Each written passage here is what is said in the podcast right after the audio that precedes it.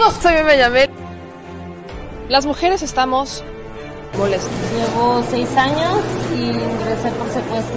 Por mi parte, yo no creo esa enfermedad. Yo. Mucha les y les duela. Bueno, ya saben. Nosotros salimos por la necesidad. ¿no? Gracias a Dios, a lo mejor vamos a volver a comernos dos veces al día. De la crisis que se vive en los hospitales en Tijuana. Aquí las noticias. O te enchilan o te dejan picado.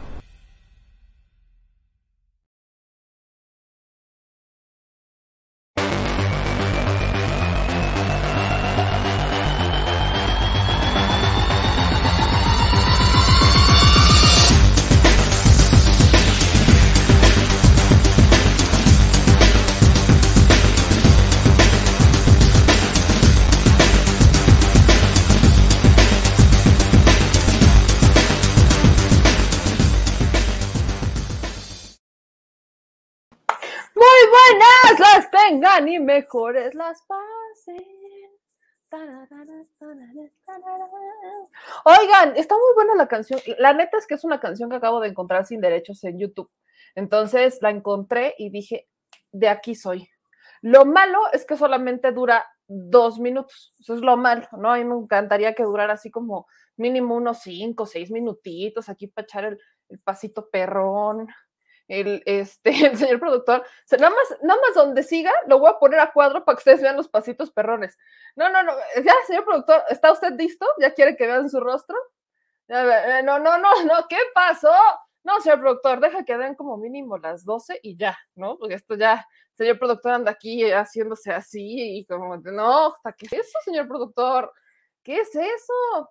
Señor productor, por favor, gobiernese gobiernese. Ustedes lo tendrían que ver, lo tendrían que ver. Miren que un día de estos así me van a tentar y lo van a ver, lo van a ver. Mm, va que sí.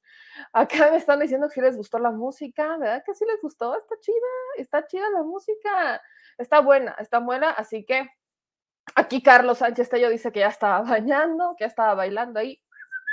Pues bueno, como ya estaban algunos bailando y así queríamos iniciar con, con, todo el feeling, no es solo de viernes, es como música para desestresarnos en martes, Ingesú, aunque nos volvamos a, a, estresar de nuevo, ¿verdad? Pero bueno, dicho eso, ¿cómo están todas y todos ustedes? El debate en Facebook se puso sabroso por el video que subimos por el, el, este, el convenio de corresponsabilidad de la SEP. Ahí anda el debate, bastante ardiente, pero hay muchas noticias el día de hoy, este martes 17 de agosto. Así que ya saben que a nuestro puritito estilo vamos a darle porque aquí las cosas se dicen al chile. Así que ayúdenme a compartir. Rogelio dice que ya compartió con más de mil personas.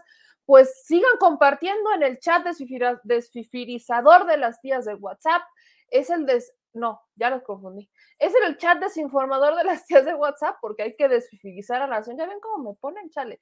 Pero bueno, el asunto es que gracias a todos los que nos están ayudando a compartir, que nos están mandando superchats, también a los que nos mandan superchats en tiempos complicados, donde lamentablemente Facebook nos anda ahí torciendo la manita como si fuéramos chanchitos. Pero como aquí no nos rendimos y aquí, aquí nadie se raja, vamos a darle. Saludo a algunos de ustedes que andan por acá.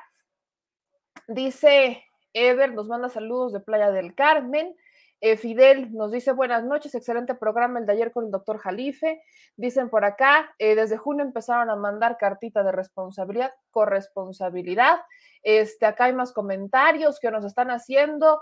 Saludos cordiales. Este, ¿cómo se llama la cumbia? Nos preguntan aquí, el archivo se llama Baila mi cumbia, ¿no? Así se llama Baila mi cumbia de a ver, ahorita les pongo aquí el, quién es el autor de semejante producción musical. Es Baila mi cumbia de Jimmy Fontanés. Así se llama, así se llama la cumbia que ustedes acaban de escuchar, así merengues. Entonces, como ya, como ya la andamos escuchando por acá y como ya muchos de ustedes la estuvieron escuchando, ya se las voy a poner por los comentarios. Este, Helsinki te saluda, meme. Boris, hola, hasta Helsinki. Hola. ¿Cómo está el clima por allá? Cuéntame. Hace frisky. Hola. ¿Qué, hora es en Helsinki? Hola. Este, invita más seguido a Jalife, sí lo vamos a invitar más seguido, ya tenemos ahí algunas programadas. Y saludos a Chihuahua. Pobre Chihuahua, empiezo con Chihuahua porque de eso va a tratar gran parte de este programa. A ver.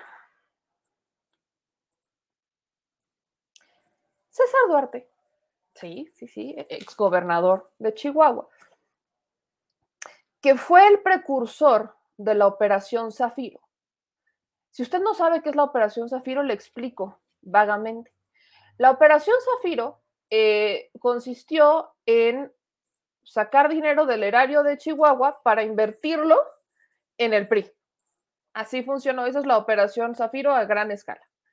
Por la Operación Zafiro, para evitar ser investigados por la Operación Zafiro, el exministro Medina Mora amparó a todo el gabinete de Enrique Peña Nieto. Enrique Peña Nieto, Luis Videgaray, incluso este, a Miguel Ángel Osorio Chong. Todos ellos fueron amparados por el exministro o ministro con licencia desaparecido, Medina Mora. Además, este amparo, ojo, este amparo solamente incluía que eh, no los pudieran citar a declarar, ¿no? Sino que las investigaciones ahí seguirían. ¿Cómo empezaba la Operación Zafiro? Bueno, la Operación Zafiro, este, además, obviamente, saquear el erario de Chihuahua era una, era el charolazo que andaba pidiendo Luis Videgaray, ¿no? Luis Videgaray, que prácticamente era como el, el, el presidente, ¿no? es el presidente atrás del presidente en ese momento, pedía a los gobernadores que le dieran pues, del erario de sus respectivos estados dinero para financiar las campañas del PRI. Así es como se hacían gobernadores. Entonces, lamentablemente, ¿no? Eh, César Duarte, que fue uno de los que más daño al erario le ocasionó al estado de Chihuahua, una persona que metió presos a las personas que lo cuestionaban que nunca hizo absolutamente nada, por ejemplo, en el caso de Marisela Escobedo, ¿no? Que aunque ya él ya lo recibió, ya había ocurrido la tragedia de la hija de Marisela, antes de que él llegara, él tampoco hizo absolutamente nada y asesinan a Marisela en las puertas de, eh, de su gobierno. Este, sí, señor productor, ya lo vi, pero es que, o sea, me rompe la inspiración, a mitad del camino me rompe la inspiración, pues es que chale, pues es que chale, pues usted, señor productor, ya me voy a poner aquí a, Ah, usted le puede poner ahí, señor productor. Bueno, como les decía, amigos, el exgobernador César Duarte, además de la operación Zafiro, además de saquear el erario, robó ganado. ¿Se acuerdan de este? Era un programa internacional en donde se le daba ganado a los gobiernos, estados ganaderos, para los ganaderos, ¿no? Los ganaderos que lo necesitaban, no para dárselo a los gobernadores. ¿Qué hizo César Duarte? Pues se repartió ese ganado que llegó del extranjero entre él y sus compadres gobernadores. Si no estoy mal, se lo comparte, este ganado termina también con el, en parte, termina con el exgobernador de, de Nayarit. Entonces, se convierten en ganaderos. ¿Qué otra cosa hizo César Duarte? Creó un banco, un banco, se estuvo detrás de un banco para poder saquear al erario. ¿no? O sea, aparte de todo esto, privatizar y entró el gobierno y entró un banco de César Duarte y fue un desastre esa administración. Llega la administración de Javier Corral, presenta las denuncias y, como ocurrió prácticamente en el gobierno de Veracruz con Yunes, empieza una investigación intensa. De hecho, sobre eso quisieron levantar sus gobiernos, tanto Yunes como Corral, ¿no? Diciendo con el estandarte de nosotros investigamos a este hijo de su Pink Floyd. Y para colmo de males, César Duarte se fuga, se fuga del país en cuanto termina, este, en cuanto, en cuanto puede, se fuga, sale huyendo y lo localizan en Miami. Cuando lo localizan en Miami, que ya tenía órdenes de aprehensión, la fiscalía, la Interpol, ficha roja y demás, lo detienen después de varios años, lo detienen en, este, en Miami y lo detienen siendo propietario de un lote de coches. O sea, imaginen todo este escenario. Su familia involucrada en desvío de recursos, él involucrado en desvío de recursos y todo eso. ¿Y qué pasa? Bueno, que su abogado interpone varios recursos de amparo y entre estos el último recurso de amparo, chicle y pega. Y este recurso de amparo podría dejar libre a César Duarte.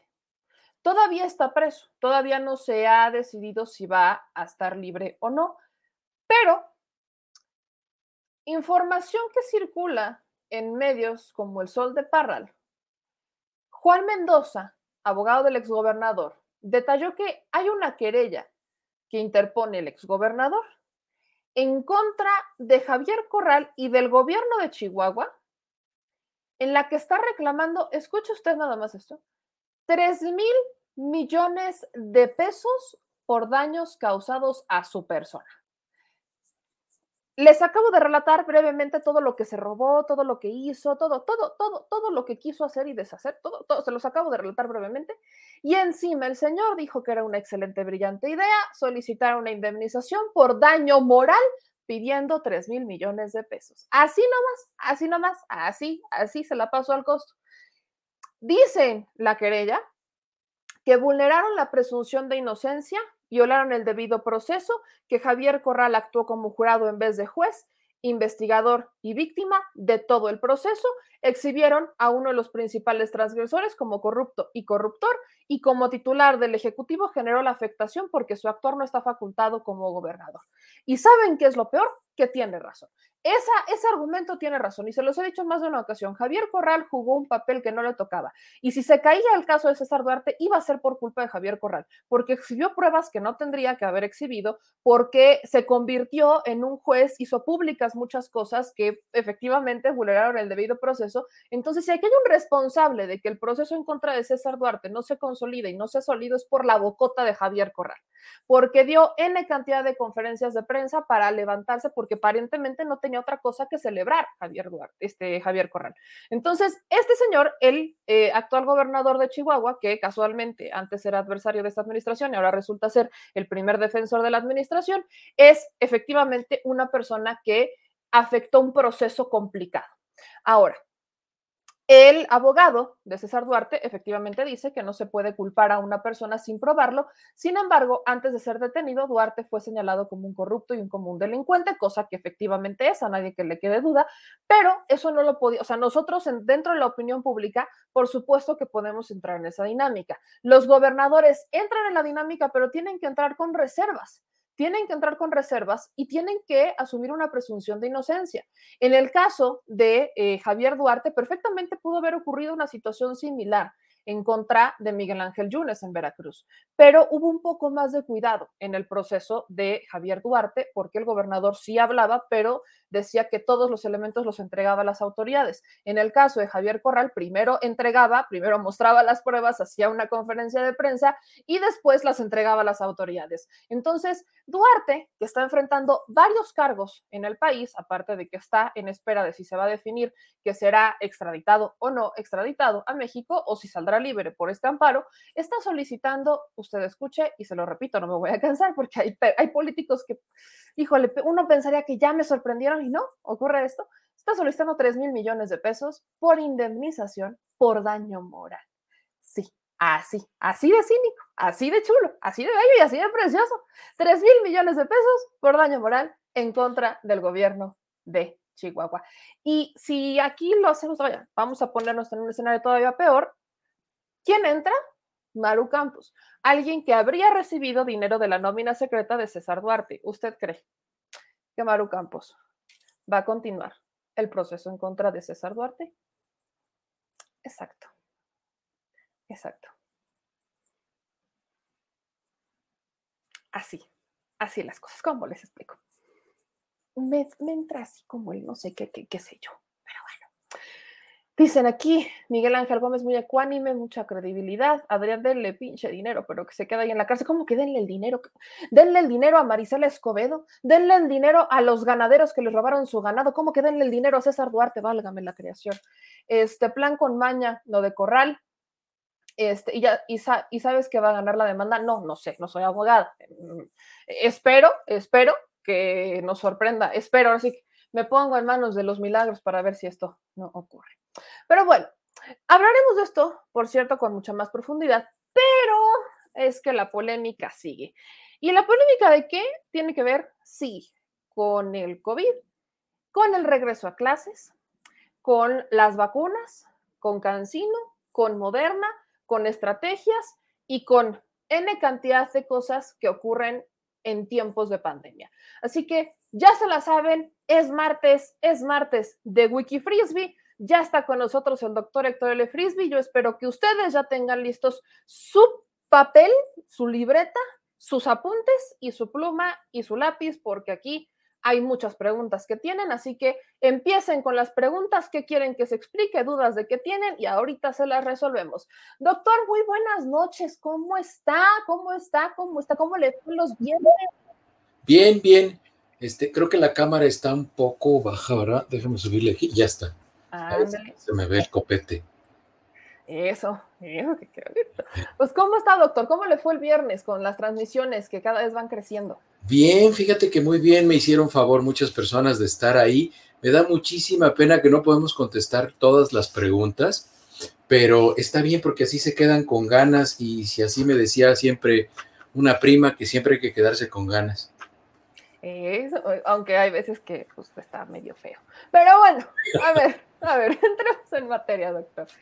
Partamos con regreso a clases. Yo sé que van a tener un programa especial dedicado a regreso a clases el viernes en su canal, Exacto. pero hay muchas preguntas y vamos, Yo- así que yo vamos sabía- adelantando. yo no sabía, pero ya me informó la patrona. Yo me quedo que yo sí sabía, pero patrona es la patrona. Pero vamos a ir adelantando un poco eh, el tema sobre el regreso a clases. Ya lo hemos tocado acá en más de una ocasión, pero eh, crece la polémica.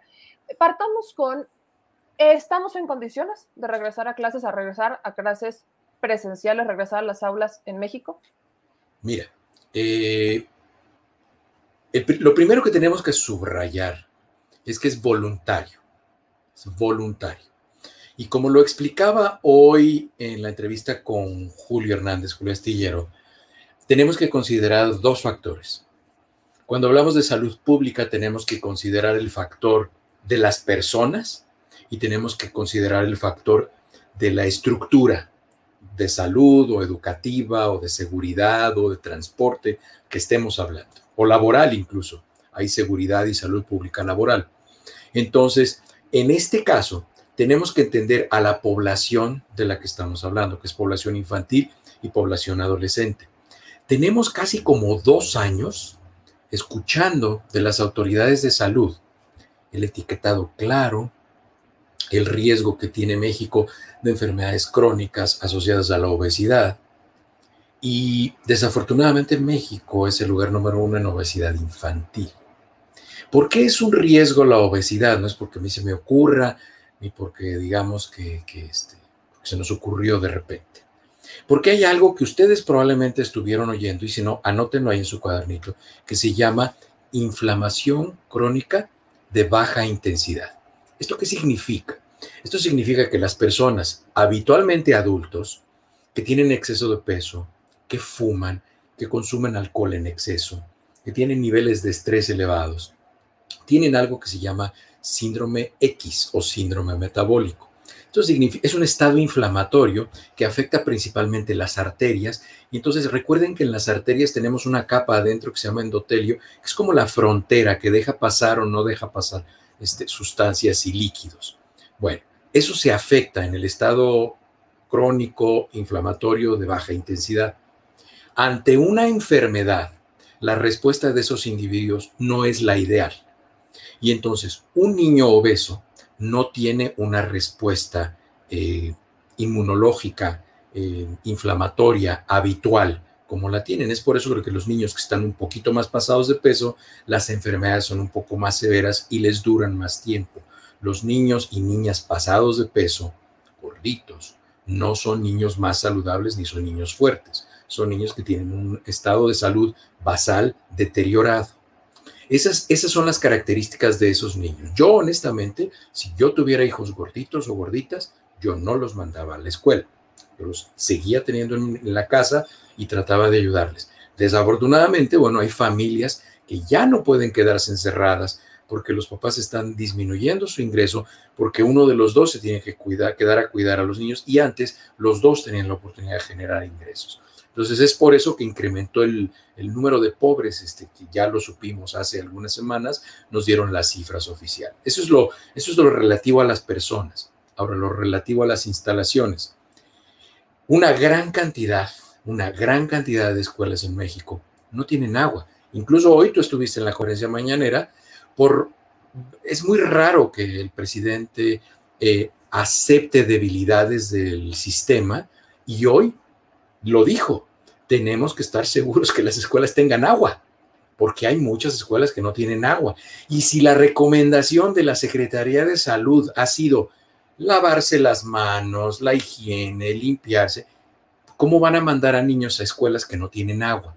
Y por favor no les vayan a poner una palangana con jicaritas, porque eso es lo único, van a hacer un caldo de oso ahí, o sea, van a hacer una cochinada. Entonces tiene que haber llaves en las que se pueda abrir y tiene que haber jabón líquido, no puede ser jabón en pasta. Entonces, si estamos seguros de que hay eso y además que las aulas están bien ventiladas, les hice un video la semana pasada explicándoles la utilización de esto, que son los monitores de CO2. Este es un monitor de CO2, ahí se ve Ahí se ve. Aquí en esta habitación en la que yo estoy tiene 680 porque está cerrado. Digo que tengo el ventilador prendido, este, está cerrada esta habitación, entonces tengo 680. Está el foquito verde, ¿sí ven? El foquito de acá arriba está verde. Entonces, este, eh, estos monitores de, de CO2 son indicadores indirectos de cuántas partículas están suspendidas en el aire. El límite de eso deben de ser mil partes por millón para que sea un aula segura.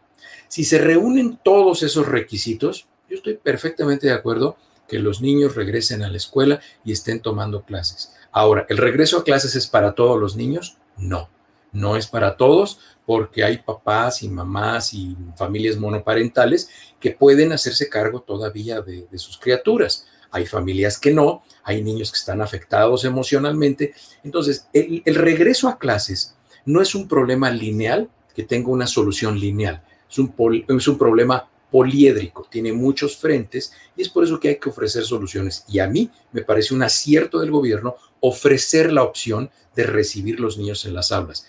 Pero no basta con eso, hay que hacerlo bien. Ahora, doctor, ¿qué implica el regreso a clases en cuestiones como la movilidad? Eh, porque no nada más es ya regresan los niños a la escuela, sino que hay movilidad, traslados, eh, demás. ¿Qué implica para, los, para la ciudadanía en general el regreso a clases o el regreso a las aulas? Bueno, cuando nosotros empezamos a, ofrecerles a los niños clases, estamos activando dos de los sitios en los cuales existe el mayor número de contagios. El número uno, ya lo dijimos, es el hogar, porque la gente sale, colecta gérmenes y llega al hogar e intercambia contacto con las otras personas con las que vive. Y al entrar en la casa pensamos que ya estamos seguros, bajamos la guardia, entonces puede ser que perdamos ciertas precauciones que, bueno, también no vamos a vivir en la paranoia, ¿verdad? Entonces, eh, los otros sitios, los otros tres son, el segundo lugar es el transporte público, el tercero es la escuela y el siguiente es el trabajo.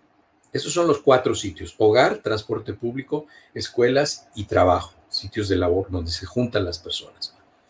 Si nosotros empezamos a dar clases y la gente empieza a utilizar más el transporte público, entonces nada más teníamos dos, gente que trabajaba fuera y gente que estaba en el hogar y que usaba transporte público, iban, muchos de ellos con vehículos, o bueno, hemos visto que pues, gente que tiene necesidad de trabajar y hemos visto que sacan imágenes del metro en diferentes estaciones que tradicionalmente están congestionadas, pues sí, porque la gente tiene la maldita costumbre de comer, entonces pues tienen que trabajar y hay gente que no tiene este dinero ahorrado, ¿verdad?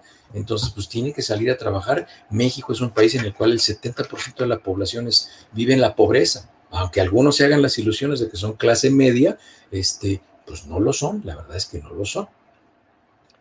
Ahora, aquí quisiera ser un poco enfática en esto, porque bien hay que decir, es el regreso a clases es voluntario, a nadie le están diciendo tienes que llevar a fuerza a tu hijo a la escuela, ¿no? Pero creo que este es un llamado de, es un llamado para los padres, ¿no? Yo cuestionaba mucho que hay padres que efectivamente están aquellos que tienen la necesidad de llevar a los niños a la escuela. Hay una opción de, hay escuelas que están implementando, no sé si eso también entra eh, dentro del gobierno, pero creo que sí, mixto, un formato mixto en donde los pueden llevar eh, algunos días y virtual en otros, que creo que sería bastante óptimo si nos organizamos por la salud mental de los niños, la salud emocional de los niños, creo que desde mi perspectiva creo que es sano, pero Además, creo que es un llamado para aquellos padres, porque hay muchos que actualmente se consideran, eh, hubo mucha polémica por esta carta de corresponsabilidad de la SEP, en donde decían es que el gobierno no se está haciendo absolutamente responsable de nada. En salud pública, eh, ¿hasta dónde? ¿Qué es lo que entra dentro de las obligaciones de la SEP y qué es lo que debería, pero no está dentro de las obligaciones de la SEP con respecto a la salud de los niños? Cuando un menor de edad está en una instalación educativa, la seguridad, la custodia y el bienestar de los niños es responsabilidad de la institución, pública o privada. Y un papelito como el que les están dando de una responsiva es, pues no sé, es un papel de baño muy elegante, pero no sirve para nada desde el punto de vista legal. Una escuela no puede renunciar a su obligación eh, legal de la custodia, la seguridad y la integridad de los niños dentro de sus instalaciones. Entonces, no es, no es algo que sea válido desde el punto de vista legal esa carta, que tengo entendido, por lo que hoy hoy este, no es iniciativa del presidente, fue alguien que, pues es que hay mentalidad muy, muy burocrática y sería interesante saber, ¿no? ¿Quién, de quién fue la iniciativa, que finalmente les digo, esa carta y nada es lo mismo, porque legalmente, pregúntenle a un abogado, yo no soy abogado, pero desde el punto de vista de la salud pública es ridículo que le pidan a un padre de familia que renuncie a, la responsabilidad de su hijo y lo aviente a la escuela para que este, pues pase lo que pase, él va a ser responsable. Pues no puede ser responsable, porque legalmente los niños están bajo la custodia de la escuela. O sea, imagínense nada más que un niño se, como le dicen en México, se descalabra dentro de la escuela este, llevando cualquier actividad deportiva o de cualquier tipo, el papá o la mamá están trabajando y resulta que ellos son responsables, pero como que de qué? No, la custodia de un menor es responsabilidad de la escuela mientras esté dentro de las instalaciones educativas. Entonces, por muchos papelitos que le den, eso legalmente no tiene ninguna, ninguna validez. Eso es un sueño guajiro, pues. Entonces, eh, la, la, custodia es, eh, las, la responsabilidad es de la escuela, no es de quien les dé una cartita. ¿no? Aquí tengo eh, la carta, de hecho esta es la carta, que la revisé, ¿no? Y de estas cartas, digo, personalmente estas cartas a mi mamá se las hicieron firmar en cantidad de veces en una escuela uh -huh. privada, en donde eh, cada que salíamos a alguna excursión y demás, esta carta lo que está diciendo es, papás, eh, o sea, si ustedes han, eh, revisan, ¿no? Como revisen diariamente si sus hijos tienen algún malestar, si tienen algún malestar, manténganlo en casa. Si eh, tienen este malestar, notifiquen a la escuela. Si tienen un diagnóstico positivo de COVID, pues notifiquen a la escuela.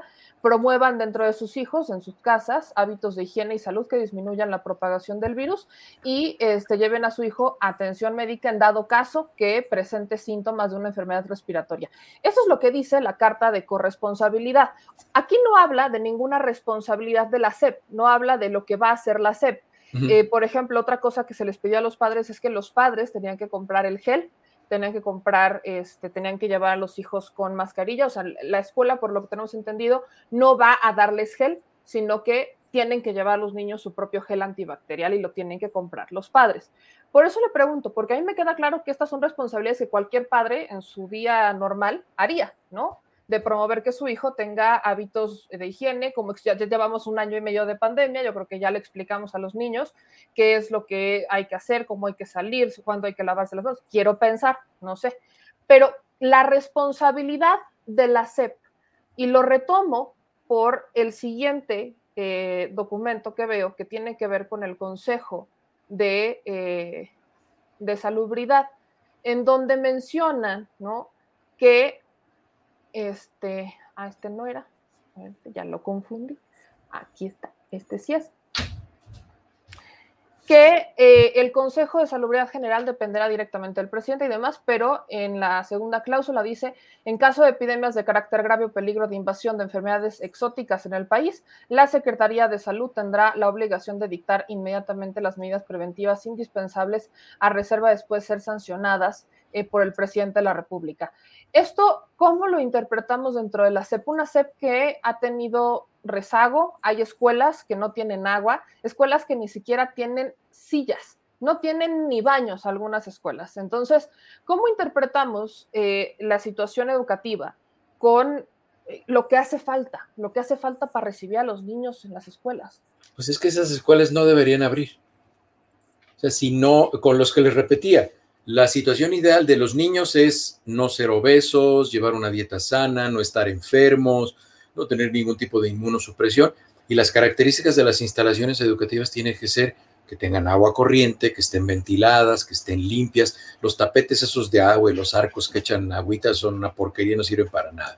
Tiene que haber habitaciones ventiladas, agua corriente, jabón líquido para que se puedan lavar las manos. Y déjame decirte una cosa, a mí me ha tocado ver en el consultorio que llegan los papás con niños y los niños perfectamente saben bien lo que está bien hecho. Es mucho más frecuente que los niños corrijan al papá o a la mamá y le digan, no te toques el cubreboca, ya tocaste ahí, te tienes que lavar las manos, ahí está el gel alcohol para que te pongas en las manos, mamá, porque ya tocaste, este, en fin, los niños no son tontos, o sea, no, los niños son muy inteligentes y los niños se entienden. Entonces, déjame decirte una cosa respecto al, volumen de los estudiantes. Hoy le preguntaba a una de las personas que me hace el favor de seguirme en Twitter, que ellos qué plan tenían, porque me hablaba de las escuelas en Chihuahua, me dijo, le pregunté que dónde vivía. Y me dijo que fíjate en Chihuahua lo que van a hacer, meme. En Chihuahua lo que van a hacer es un sistema rotativo. No va a haber más de 10 alumnos por salón no va a haber más de 10 alumnos por salón. Es decir, se van a ir rotando, probablemente hay una lista, van a ir unos, no van a ir otros. Las clases no van a durar más de 40 minutos y va a haber un descanso de 20 minutos entre una clase y otra. Es decir, lo están haciendo muy bien, por lo menos las escuelas públicas en Chihuahua. Esta persona es un maestro, porque él estaba ahí en lo de la discusión de la vacuna de Cancino, y él me dijo, es que nosotros lo que vamos a hacer en las escuelas es esto. O sea, están perfectamente bien organizados. ¿Sabes qué es lo que le está fallando un poco al gobierno? Y tú me lo vas a decir, tú eres periodista, tú eres comunicadora, la comunicación. Sí. Le falta la comunicación, que sean mucho más claros, más que, hablen, así como me lo puso este tuitero que me sigue, que le pido disculpas si me estoy yendo, no me acuerdo su nombre, pero... Eh, Así que lo hicieron. ¿Qué les costaba salir hoy en la mañana y decir, a ver, lo que te estoy diciendo, no va a haber más de 10 niños por, por salón, va a haber listas que se van a ir reciclando, van a ir solamente tres días a la semana al aula, este, el resto de los días van a estar en sus casas, va a ser un sistema híbrido, es decir, mixto, las mismas clases que se están dando ahí se van a estar transmitiendo en línea en tiempo real, y las clases van a durar tanto tiempo y va a haber descansos de tanto tiempo para que se ventile la, habitación y van a volver a entrar los niños, los menores a, las aulas. Entonces, les ha fallado la comunicación. Eso es lo que les ha fallado. Yo, yo no te podría decir si están haciendo las cosas bien o si están haciendo las cosas mal, porque no lo han informado. Yo no sé cómo va a ser el sistema de rotación de niños, de horas, de tiempos, de... Nadie lo sabe. Exactamente, yo también estoy de acuerdo en que la comunicación tiene que ser mucho más clara, porque a veces, por ejemplo, cuando habla el doctor Gatel, aunque ha intentado dejar esta parte técnica, sigue siendo técnico y hay términos que a veces la gente no entiende o que confunden a la gente. Ahora, hay estados, los estados, por ejemplo, en el caso de Chihuahua, tienen esta opción de, a ver, yo considero que podemos hacer esto y su estrategia eh, va, se va modificando un poco. No es lo mismo una estrategia de regreso a clases en la Ciudad de México que, por ejemplo, en Chiapas porque son condiciones de estado, son estados muy distintos. Entonces, por eso creo que es importante que hagamos un énfasis en esto y vaya, yo insisto, es voluntario. O sea, aquí entraría y entra con esta pregunta para ser todavía más puntuales.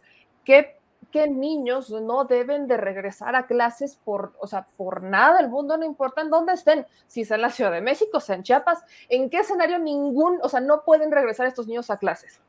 Niños que tienen enfermedades crónicas que están relacionadas con inmunosupresión, niños que tienen obesidad y tienen tienen comorbilidades asociadas con el exceso de peso. Hay niños que por el exceso de peso se enferman de algo más, por ejemplo, tienen enfermedad respiratoria como asma. El asma es una enfermedad que puede estar ahí, puede ser una alergia estacional, un hiperreactor bronquial, así puede ser, o sea, que reaccionen violentamente algunos alergenos, es decir, sustancias alérgicas en el ambiente, pero si los niños son obesos, entonces esos niños generan dificultad respiratoria con mayor facilidad, tienen inflamadas las vías aéreas superiores y eso, e inferiores y eso favorece que esos niños tengan una enfermedad respiratoria y COVID es una enfermedad respiratoria principalmente, que se contagia por vía respiratoria. Y sí, efectivamente, lo que se tendría que hacer es informar. A esos niños no tendrían que ir a la escuela. Fíjate, mira, lo que tendrían que haber hecho las escuelas, que no sé si lo hicieron, aquí me informaría, me informar Mariana si lo hicieron con mi hija este, Carolina, la escuela tendría que ponerse en contacto, tendría que haberse puesto en contacto ya con los padres y hacer un censo de cuántos niños tienen intención de ir a la escuela. Porque si ellos tienen, vamos a decir, en un aula 40 niños, pero de esos los padres solamente van a mandar a 30, entonces con base en ese universo de 30 niños, hacer una rotación y decir, ¿saben qué?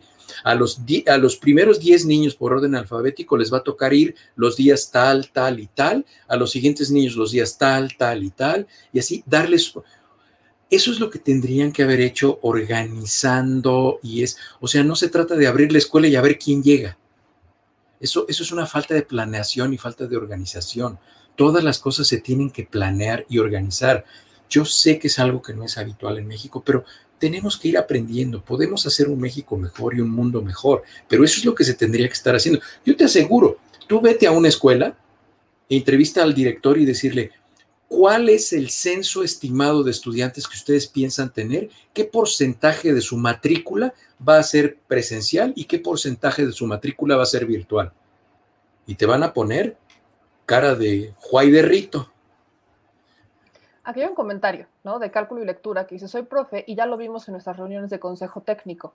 Y aquí me dicen, en Puebla las clases van a ser escalonadas. Ya se dio aviso a los padres, en secundaria será medio grupo una semana y otro medio grupo a la siguiente semana porque hay materias de dos horas a la semana. Ese es donde digamos, hay una falta de comunicación, porque si se está haciendo, ¿por qué no se, explica así como se ha mencionado como fíjate, hoy en la mañana hubiera, hubiera ido la secretaria precisamente la secretaria precisamente es la secretaria de Educación Pública, ¿no? Cada tres palabras dice precisamente.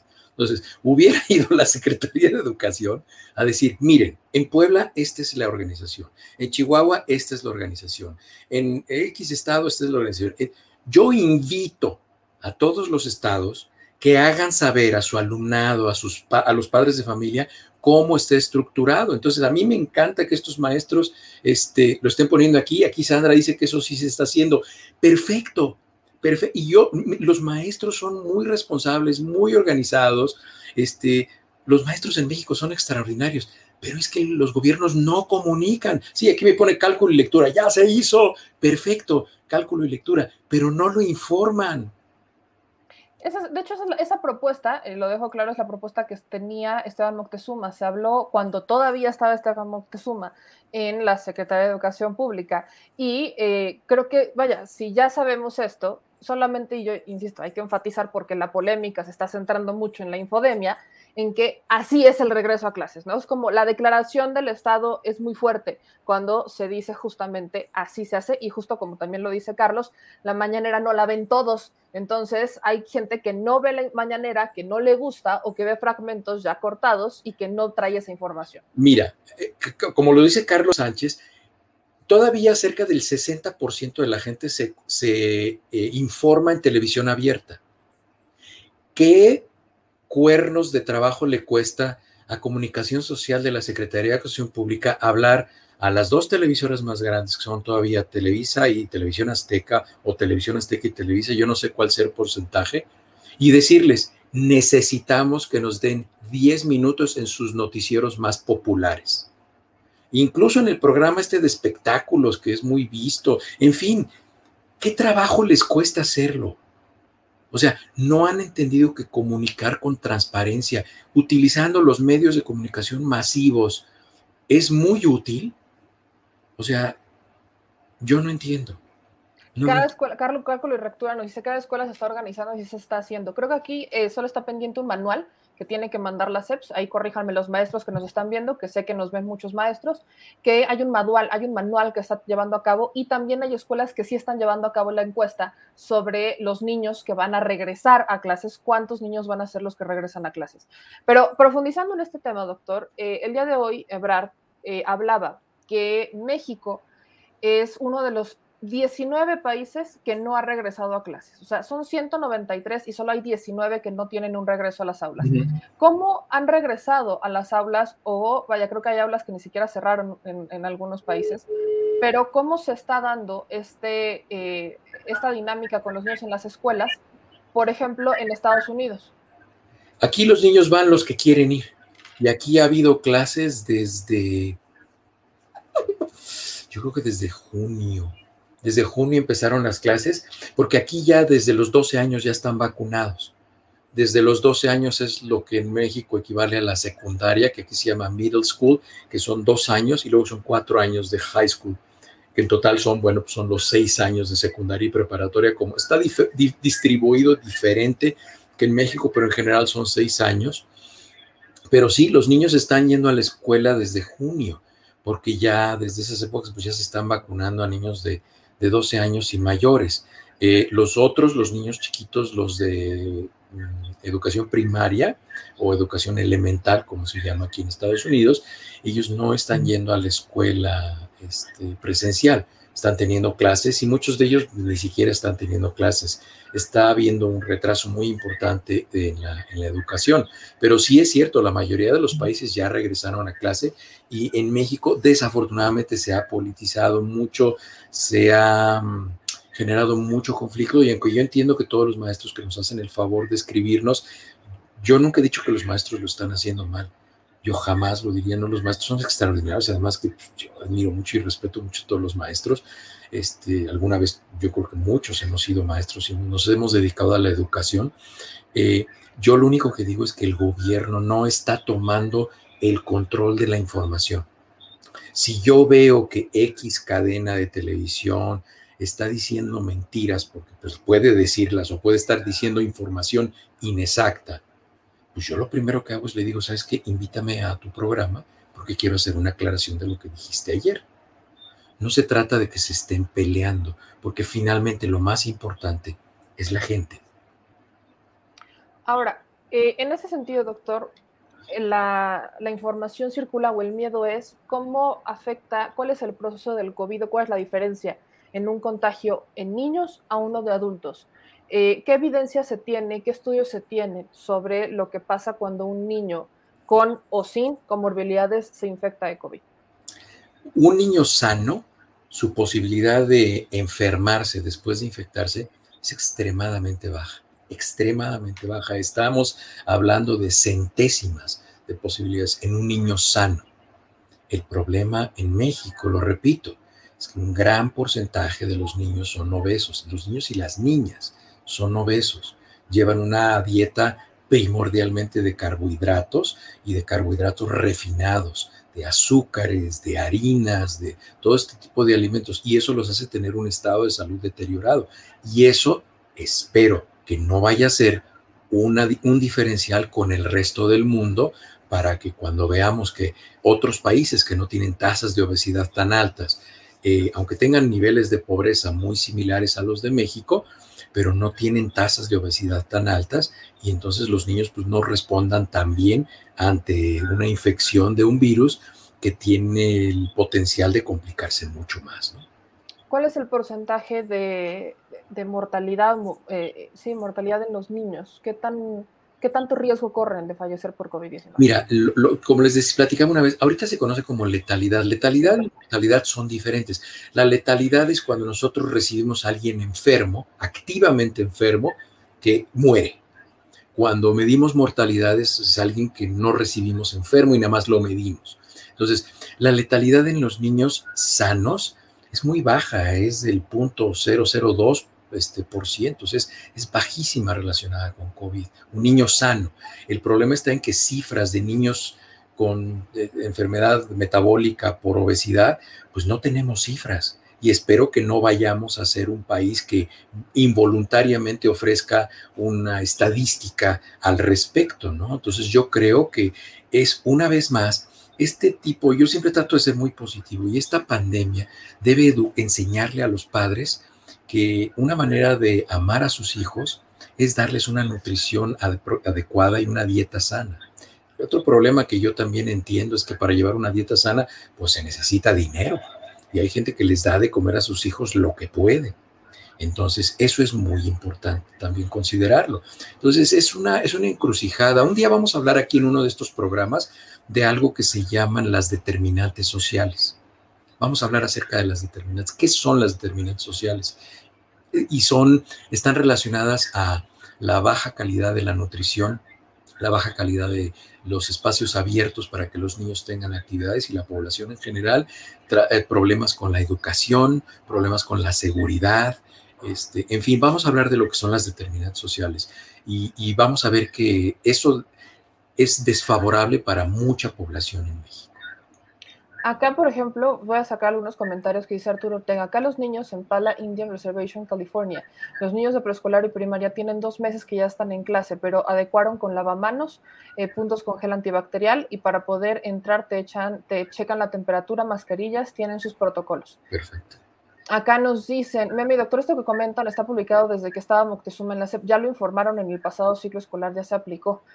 Sí, pero cuando hablamos de un regreso más amplio, ¿no? Hubo un primer intento de regreso a clase con Esteban Moctezuma que no jaló muy bien. Ahora estamos hablando que la situación es mucho más eh, urgente, llamémosle, hay más adultos vacunados y es algo que algunas personas, imagínense, se ha dicho que es voluntario y algunas personas que entendieron que es obligatorio y no es así. Entonces, justo para combatir esa infodemia es que algunas cosas las cuestionamos y también profundizamos en, el tema, ¿no? Yo estoy de acuerdo con Francisco Isidoro, yo estoy seguro que hay manuales de procedimientos, o sea, mira, históricamente históricamente México ha sido uno de los países que tiene la mayor cantidad de leyes, regulaciones, manuales de procedimientos, procesos. Es uno de los países que tiene más. El problema es que no los informan y no los siguen. Entonces, yo estoy de acuerdo, ahí están los manuales, pero, pero pues, o sea, yo invito a Francisco Isidoro que haga una encuesta con la gente que conoce y les pregunte, oye, ¿tú sabes este, los protocolos que se publicaron para el ciclo pasado? Este, pregúntale a toda la gente que conoces, que no sean maestros, a la población abierta, a ver qué porcentaje de la población te va a decir, oh sí, ya conozco los manuales, los leí, subrayé los puntos más importantes y los revisé con mi esposa y con los niños. Pues no, eso no es cierto, eso no sucede así. Entonces hay que ser realistas. Yo entiendo que existe, pero en el mundo real, que es el mundo que funciona, no es el mundo de papel, ni el mundo que nos desea, que desea, el mundo ideal, eso no existe, el mundo real es diferente. Aquí Irma Teronio nos hace esta pregunta. Eh, los niños que ya se contagiaron dos veces de COVID, ¿qué puede suceder en su salud? A mi sobrina ya le pasó. La respuesta es no sabemos. No sabemos qué les puede pasar a los niños que se contagian de COVID. Digo, a ver, recuerden, infección y contagio sin enfermedad no tiene mayor problema. Es decir, no es un caso. Ese no es un caso COVID. Un niño infectado y contagiado de SARS-CoV-2 es eso, una persona asintomática que se contagió, pero nunca fue un niño enfermo. Entonces, los niños enfermos y los adultos enfermos, esos son los que nos preocupan, porque esos son los que presentan las secuelas a largo plazo. Maulo Bad dice, mi hija tuvo Kawasaki al año dos meses. Eh, hoy tiene ocho años. ¿Está más expuesta al COVID y sus secuelas? No, en realidad no. Kawasaki es una enfermedad eh, que se relaciona con enfermedades virales. Es una enfermedad que, causa, por ejemplo, la, lengua se les pone como de fresa, se les pone muy roja. Es una inflamación de las mucosas muy exagerada que puede tener algunos, algunas consecuencias a largo plazo. Pero pues si es una niña de 8 años que no tuvo problemas hemorrágicos y no tuvo complicaciones de, de enfermedad de Kawasaki muy severos, pues no, no tiene mayor riesgo, no tiene mayor La respuesta de la enfermedad de Kawasaki es idiosincrática, es decir, muchas veces obedece a una sola infección y no se vuelve a presentar a lo largo de la vida. Aquí María Caballero nos hace, nos hace este comentario y lo respondo. Efectivamente, el doctor Gatel ha explicado técnicamente el regreso a clases desde la perspectiva de salud de la Secretaría de Salud. Ha explicado el tema de las vacunas, que es algo que estamos, lo, lo ha explicado, sí. Pero por acá justo veía un comentario en donde decían, es que nos hace falta más información de la Secretaría de Salud, pero de nuestros gobiernos estatales y de la Secretaría de Educación. Entonces, sí, Gatel lo ha explicado, me queda claro, no decimos que no, le damos el crédito y lo, re- de hecho lo acababa de mencionar, pero hay gente a la que no le termina de quedar claro por el tema técnico. Y por eso voy a tocar el tema, por ejemplo, de las vacunas. Hoy el presidente mencionaba en la mañanera que el día que le digan, ¿no? Eh, que, le den como el elemento científico de que es urgente vacunar a todos los niños, en ese momento se empezará a vacunar a todos los niños. Pero aquí en este programa usted ha explicado que eh, se está estudiando vacuna a niños en algunas vacunas, cuántas dosis se les van a dar, si van a ser menos, si van a ser más. Entonces, ¿cómo está eh, de avanzado el tema de la vacunación en niños? ¿Qué evidencia se ha publicado? ¿Qué se ha actualizado sobre la vacunación en niños hasta ahora? Se están realizando protocolos de investigación para vacunar a menores de 12 años, que eso es lo que no se ha aprobado todavía. Uh, los mayores de 12 años ya está aprobado, está revisado, y la vacuna que está autorizada para niños de 12 a 16 años es solamente, solamente ha sido Pfizer hasta el momento. El resto de las vacunas no han sido autorizadas. No lo sé por qué, no entiendo por qué, pues yo no, yo no veo ningún problema para que lo autoricen, pero bueno, así lo, lo hicieron las autoridades, pero están realizándose protocolos y ya lo comentamos aquí. A finales de septiembre, principios de octubre, prácticamente la vacunación va a ser universal pero pues todavía se siguen estudiando. Y no es porque no haya seguridad y porque no sepamos y porque no sabemos lo que le va a pasar a los niños, no, simplemente porque hay que cumplir ciertos tiempos que ya se abreviaron de suyo mucho, pero también tenemos que hacer cierta cuantificación de resultados, medir y tener cierto grado de certeza de cuál va a ser la respuesta. Recuerden, es no, la preocupación en este momento no es si la vacuna es segura, si la vacuna es de calidad. Ahorita la preocupación principal en la fase 3 de investigación clínica es si sirve. Esa es la única pregunta, si sirve o no sirve. Lo peor que puede pasar es lo que pasó hoy en la tarde, me, escribía con una persona. Fíjense, hace tres semanas se suspendió el estudio fase 3 de ivermectina para COVID porque empezaron a ver que no servía para nada y eran más los efectos secundarios que la utilidad para COVID en cualquiera de sus, de sus estadios, leve, moderado o severo. No servía para no hacía ninguna diferencia. Entonces, ese protocolo de investigación se suspendió y ya se retiró el protocolo de investigación y dijo, no sirve para nada ya, que nadie lo use. O sea, la ivermectina es maravillosa para los piojos y las lombrices, pero no para COVID. Entonces, ese, por ejemplo, es el ejemplo claro, clásico de una investigación clínica de etapa 3 que se suspende por falta de utilidad.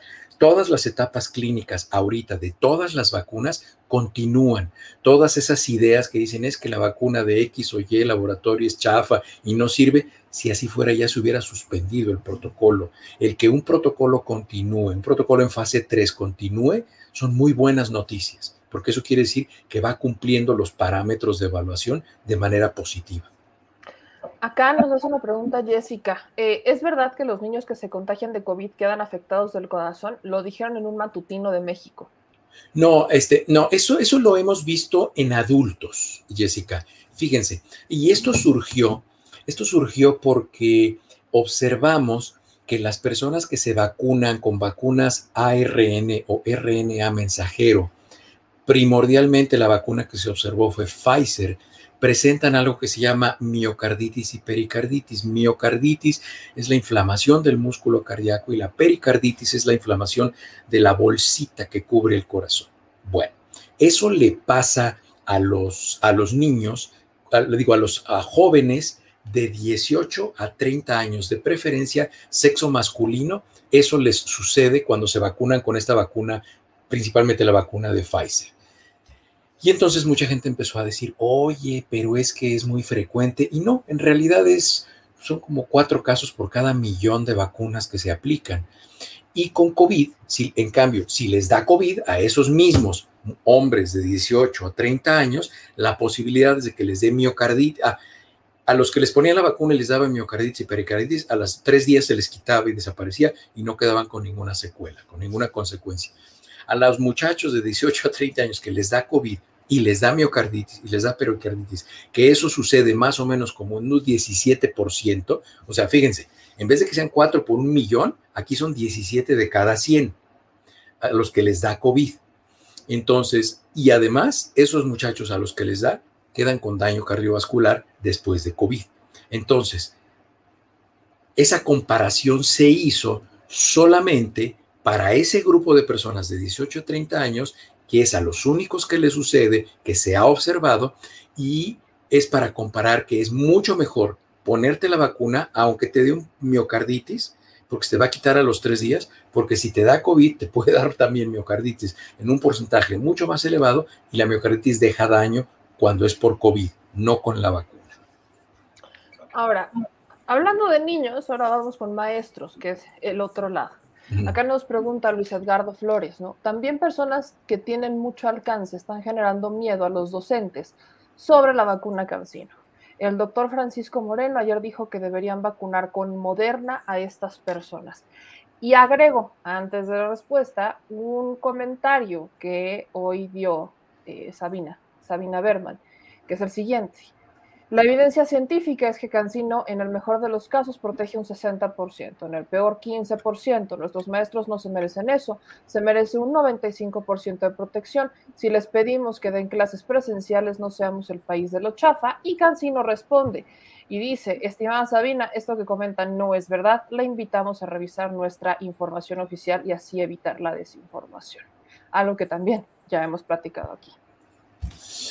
Efectivamente, eh, acuérdense, yo no hablo de personas, yo hablo de información, de datos.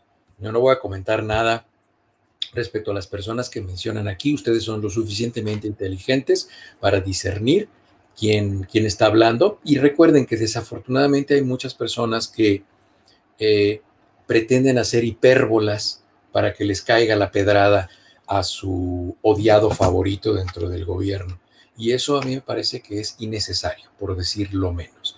Entonces, ya lo hemos platicado aquí, la vacuna de Cancino es una vacuna de una sola dosis, lo cual es muy conveniente y muy cómodo para países en los cuales eh, la gente no regresa a ponerse la segunda dosis. Eh, la otra vacuna de una dosis es la de Johnson Johnson, hasta donde me acuerdo, y no recuerdo si hay otra de una sola dosis. La vacuna de Cancino es una vacuna extraordinaria que tiene unas tasas de eficacia y de eficiencia. Recuerden, la eficacia es lo que nos dice el laboratorio, que tiene de fuerza para tocar la puerta del sistema inmunológico, que produzca linfocitos T activados, anticuerpos neutralizantes, y la eficiencia es la disminución de casos graves y hospitalización y muerte. Esa es la eficiencia. O sea, ya cómo se comporta en el mundo real. Cancino tiene unas muy buenas cifras, cercanas al 98%. Entonces, si dice Sabina que quiere 95% de protección, no, pues con la de Cancino no tiene 95% de protección, tiene 98%. Ahora, dejando atrás este comentario, que es evidentemente sobre Cancino, acá John R. tiene este comentario, ¿no? Dice, buenas noches, mi doctor Héctor. ¿Qué eficacia, ¿Qué eficacia tiene la vacuna Sputnik y la Moderna juntas? Lo comento, ya que en Argentina están aplicando así por un problema de atraso de abasto de la primera, o sea, de Sputnik. Fíjense qué curioso, o sea, la modificación de los esquemas de vacunación no se está haciendo por problemas de eficacia o por problemas de este tipo, no, se está haciendo por problemas de abasto porque el abasto de vacunas está siendo un problema en el mundo. Para contestar específicamente la pregunta, eh, la vacuna de Sputnik, ya cuando se aplicaron las dos dosis, recuerden, la primera dosis es de adenovirus 26, la segunda es de adenovirus 5. La eficacia de la vacuna de Sputnik es de 91 6 eficacia, es decir, la fuerza con la que toca la puerta para que el sistema inmunológico responda y produzca una protección eficiente. La protección eficiente de la vacuna de Sputnik es del 100% para enfermedad grave y para hospitalización. De hecho, la vacuna de Sputnik con los dos, las dos dosis ya aplicadas, su eficiencia es comparable con la de Pfizer porque es una de las que se ha descrito que disminuye incluso de manera muy importante la carga viral a los pacientes vacunados y es por eso que disminuye significativamente que los pacientes que se lleguen a infectar transmitan la enfermedad a otras personas. Eso es respecto a la vacuna de Sputnik. La vacuna de Cancino, de Cancino tiene una eficacia, la fuerza con la que toca la puerta, del 65.3%. Recuerden, por arriba de 50 es buena. Y la eficiencia de la vacuna de Cancino, es decir, cuánto nos protege para enfermedad grave y cuánto nos protege para muerte, es enfermedad grave 90.98% y para mortalidad 100%. Entonces, si combinamos esa eficiencia, pues estamos cerca del 98%. Entonces, eh, no tiene sentido lo que están publicando las personas que ponen eso. Independientemente de quién sean, recuerden, aquí yo estoy hablando de personas, les estoy dando información, yo no les estoy dando mi opinión. Venir aquí y darles mi opinión sería una falta de respeto. Yo les estoy hablando de información científica. Del Suárez, que nos manda un superchat de 129 pesos, muchas gracias, nos dice, doctor, me vacuné con AstraZeneca hace dos semanas y llevo una semana con dolor de cabeza. ¿Será normal? Solo me recetaron paracetamol. Este, hace dos semanas y lleva dos semanas con dolor de cabeza. Una, con dolor de Ah, cabeza. una semana con dolor de cabeza. Pues habría que ver por qué es el dolor de cabeza. El dolor de cabeza es un síntoma muy genérico. Tendría que, tendrían que ver a un médico, tendrían, digo, recuerden que estos programas no son para dar consulta ni para recetar, simplemente es pues, para revisar información estadística. Puede ser que el dolor de cabeza esté relacionado con la vacunación, pero sería muy importante hacer algo que en medicina se llama diagnóstico de exclusión. Es decir, a usted la, la tienen que ver, Bel Suárez, o él, no sé si sea hombre o mujer, este, tendrían que verla y hacerle una serie de estudios y estudiar qué es lo más frecuente como causa de dolor de cabeza y si no se encuentra ninguna razón, el diagnóstico de exclusión, es decir, excluimos todo, entonces nada más nos queda la vacuna, se lo podemos atribuir a la vacuna.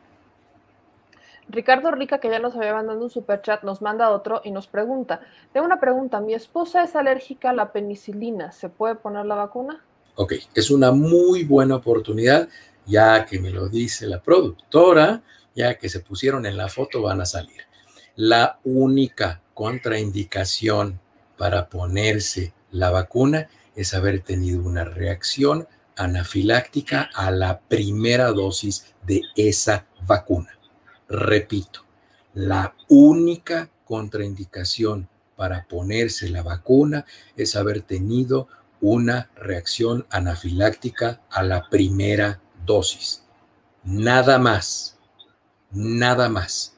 Rayita, anoten lo que quieran en ese nada más.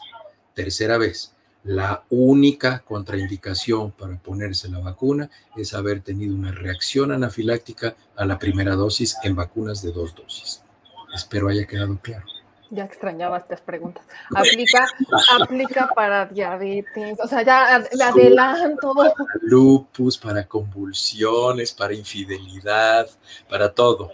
Todo, todo lo que se les pueda ocurrir, todo, aplica para todo. Alérgico al aire, al sol, a la tierra, al blasto, al, al, al polvo, alérgico a la información, para todo aplica, para todo. Así es, así es. Aquí tengo sacada la risa Mariana.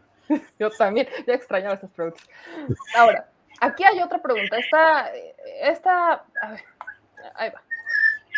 Hay un periódico local, imagínense esto, que sacó que una vacuna es 100% hecha de vegetales en fase 3. La marihuana hasta hoy no se ha demostrado que sea protectora contra COVID. Hablando de protectores contra COVID, este, preguntaban. Ah, hubo, hubo quienes dijeron, hablando de marihuana, quienes estaban diciendo que la marihuana ayudaba. No sé de dónde sacaron sus publicaciones, pero llegué a ver una que otra que decía que la marihuana ayudaba a, prevenir el COVID. Pues no sé, es como el ajo, ¿no? Que el otro día me decían es que el ajo es buenísimo. Pues cómo no, si apestas el distanciamiento social va a ser obligatorio, ¿no? Bueno, eh, hay, hay, eh, mi mamá es fiel creyente de que el ajo ayuda mucho, ayuda mucho. Respeto ayuda a tu madre, este, pero, pero no sirve para el COVID. No, para el COVID no dice que es bueno para mantener la salud. Eso es. Perfecto. Eso sí. Ahora, eh, acá eh, vienen otras preguntas. Aquí dice Erika, ¿no? Mi hijo de bebé tuvo neumonía, que si habrá algún riesgo. híjole, es que, pues no sé qué, hace cuánto tiempo su bebé fue, pues es que luego hacen esas preguntas, mi hijo de bebé tuvo neumonía, ¿qué edad tiene ahorita su hijo? 32 años, ¿no? Entonces, pues, la verdad es que... La escuché a la jefa reírse hasta acá. Sí, sí, hasta ya se oye la risa de, de Mariana, pero es que no, no, no, o sea, mire, el problema no es que haya tenido neumonía. Hay dos tipos de enfermedades en medicina que podemos curar, solamente dos tipos. Unas son las enfermedades infecciosas. Esas enfermedades las curamos. Damos antibiótico, antiviral, el tratamiento y se curan. Las otras son los cánceres en etapas clínicas tempranas. El resto de las enfermedades, todas, la que me digan, las controlamos, las manejamos, disminuimos su intensidad, la calidad de vida, todo lo que quieran. Pero si un bebé tuvo neumonía, recibió el tratamiento apropiado y no quedó con secuelas, fibrosis pulmonar, en fin, cualquier, prácticamente está curado. Se curó. Bárbara Parra nos dice, doctora, mi hijo que eh, quedó con una secuela tos seca, hoy cumplió dos meses y aún sigue con la tos. Ya no le di más jarabe que le recetaron. ¿Se le quedará permanente esta tos? Bueno, la tos tendríamos que ver por qué es, doña Bárbara. La tos es un mecanismo de defensa. Cuando el cuerpo detecta que hay algo que está mal, cuando tiene irritadas la bolsita que cubre los pulmones que se llama la pleura, hay algo que se llama pleuritis, este, o los bronquios pueden estar inflamados, o puede tener algún momento fibrosis en los pulmones, o puede tener un colapso de los bolsitas, de los alveolos, es que se llaman atelectasias. Es decir, hay que ver qué es lo que tiene, qué es lo que está causando la tos. La tos es el síntoma, pero tener tos no es un diagnóstico. Hay que ver cuál es el diagnóstico que está relacionado con esa tos seca, porque imagínense que es algo tan simple como que su hijo tiene alergias ambientales, ¿no? Entonces le dan algo para las alergias y se le quita la tos. Entonces, recuerden, la parte más importante, más importante en la medicina, siempre será el diagnóstico. El tratamiento lo pueden googlear si quieren, pero la parte más importante y más difícil de la medicina es tener el diagnóstico de certeza. Ahora, aquí nos dicen, a ver, Marco nos dice, me dio COVID, el tratamiento fue oseltamivir, citromicina, micacina, ya estaba vacunado con la primera dosis de Astra, me dice mi médico que la vacuna quedó desactivada con ese tratamiento, ¿es verdad? En primer lugar, tienes que alejarte lo más que puedas de la persona que te prescribió oseltamivir. Oseltamivir es un medicamento que, antiviral que está indicado para eh, influenza. Este, no está indicado para, para, eh, para COVID. Segundo, la acitromicina es un antibiótico que se utiliza para enfermedades bacterianas y a veces micobacterias. No está indicado para COVID. Amicacina es un aminoglucósido, es decir, es otro antibiótico que se utiliza en casos extremos cuando no hay otra opción y el potencial de daño renal por la amicacina es muy alto. Quien te prescribió eso no tiene la menor idea de cuál es el tratamiento para COVID. Primero, primero. Segundo, la vacuna de AstraZeneca después de dos dosis es una extraordinaria vacuna y fue la primera vacuna que fue una vacuna internacional de la Universidad de Oxford. Es extraordinaria, estás protegido. Y al médico que te dijo que la vacuna está desactivada con ese tratamiento, hay que mandarlo de regreso, pero no a la escuela de medicina, a la prepa. Aquí nos dice eh, Miguel Ángel Mesa que nos manda un superchat de 50 pesos. ¿Tendrán datos de MIS C asociado a COVID en Latinoamérica? Comentan alta mortalidad por esta enfermedad. No, no, no, tengo, no tengo datos este, asociados con esa mutación de MIS C, no. Ahora, Sandra Rocharte, sí estoy leyendo de Facebook, pero acá nos dice que si hay alguna página confiable para consultar eficacia y eficiencia de las vacunas COVID, en donde, aparte de estos espacios, aparte de todo lo que hacemos, textos que pudieran eh, buscar sobre la eficacia y eficiencia de vacunas. Yo publiqué un cuadro, creo que ya se los mandé, déjame se lo mando al... ¿Lo tienes tú, mi amor, para que se lo mandes al productor, el cuadro de las vacunas?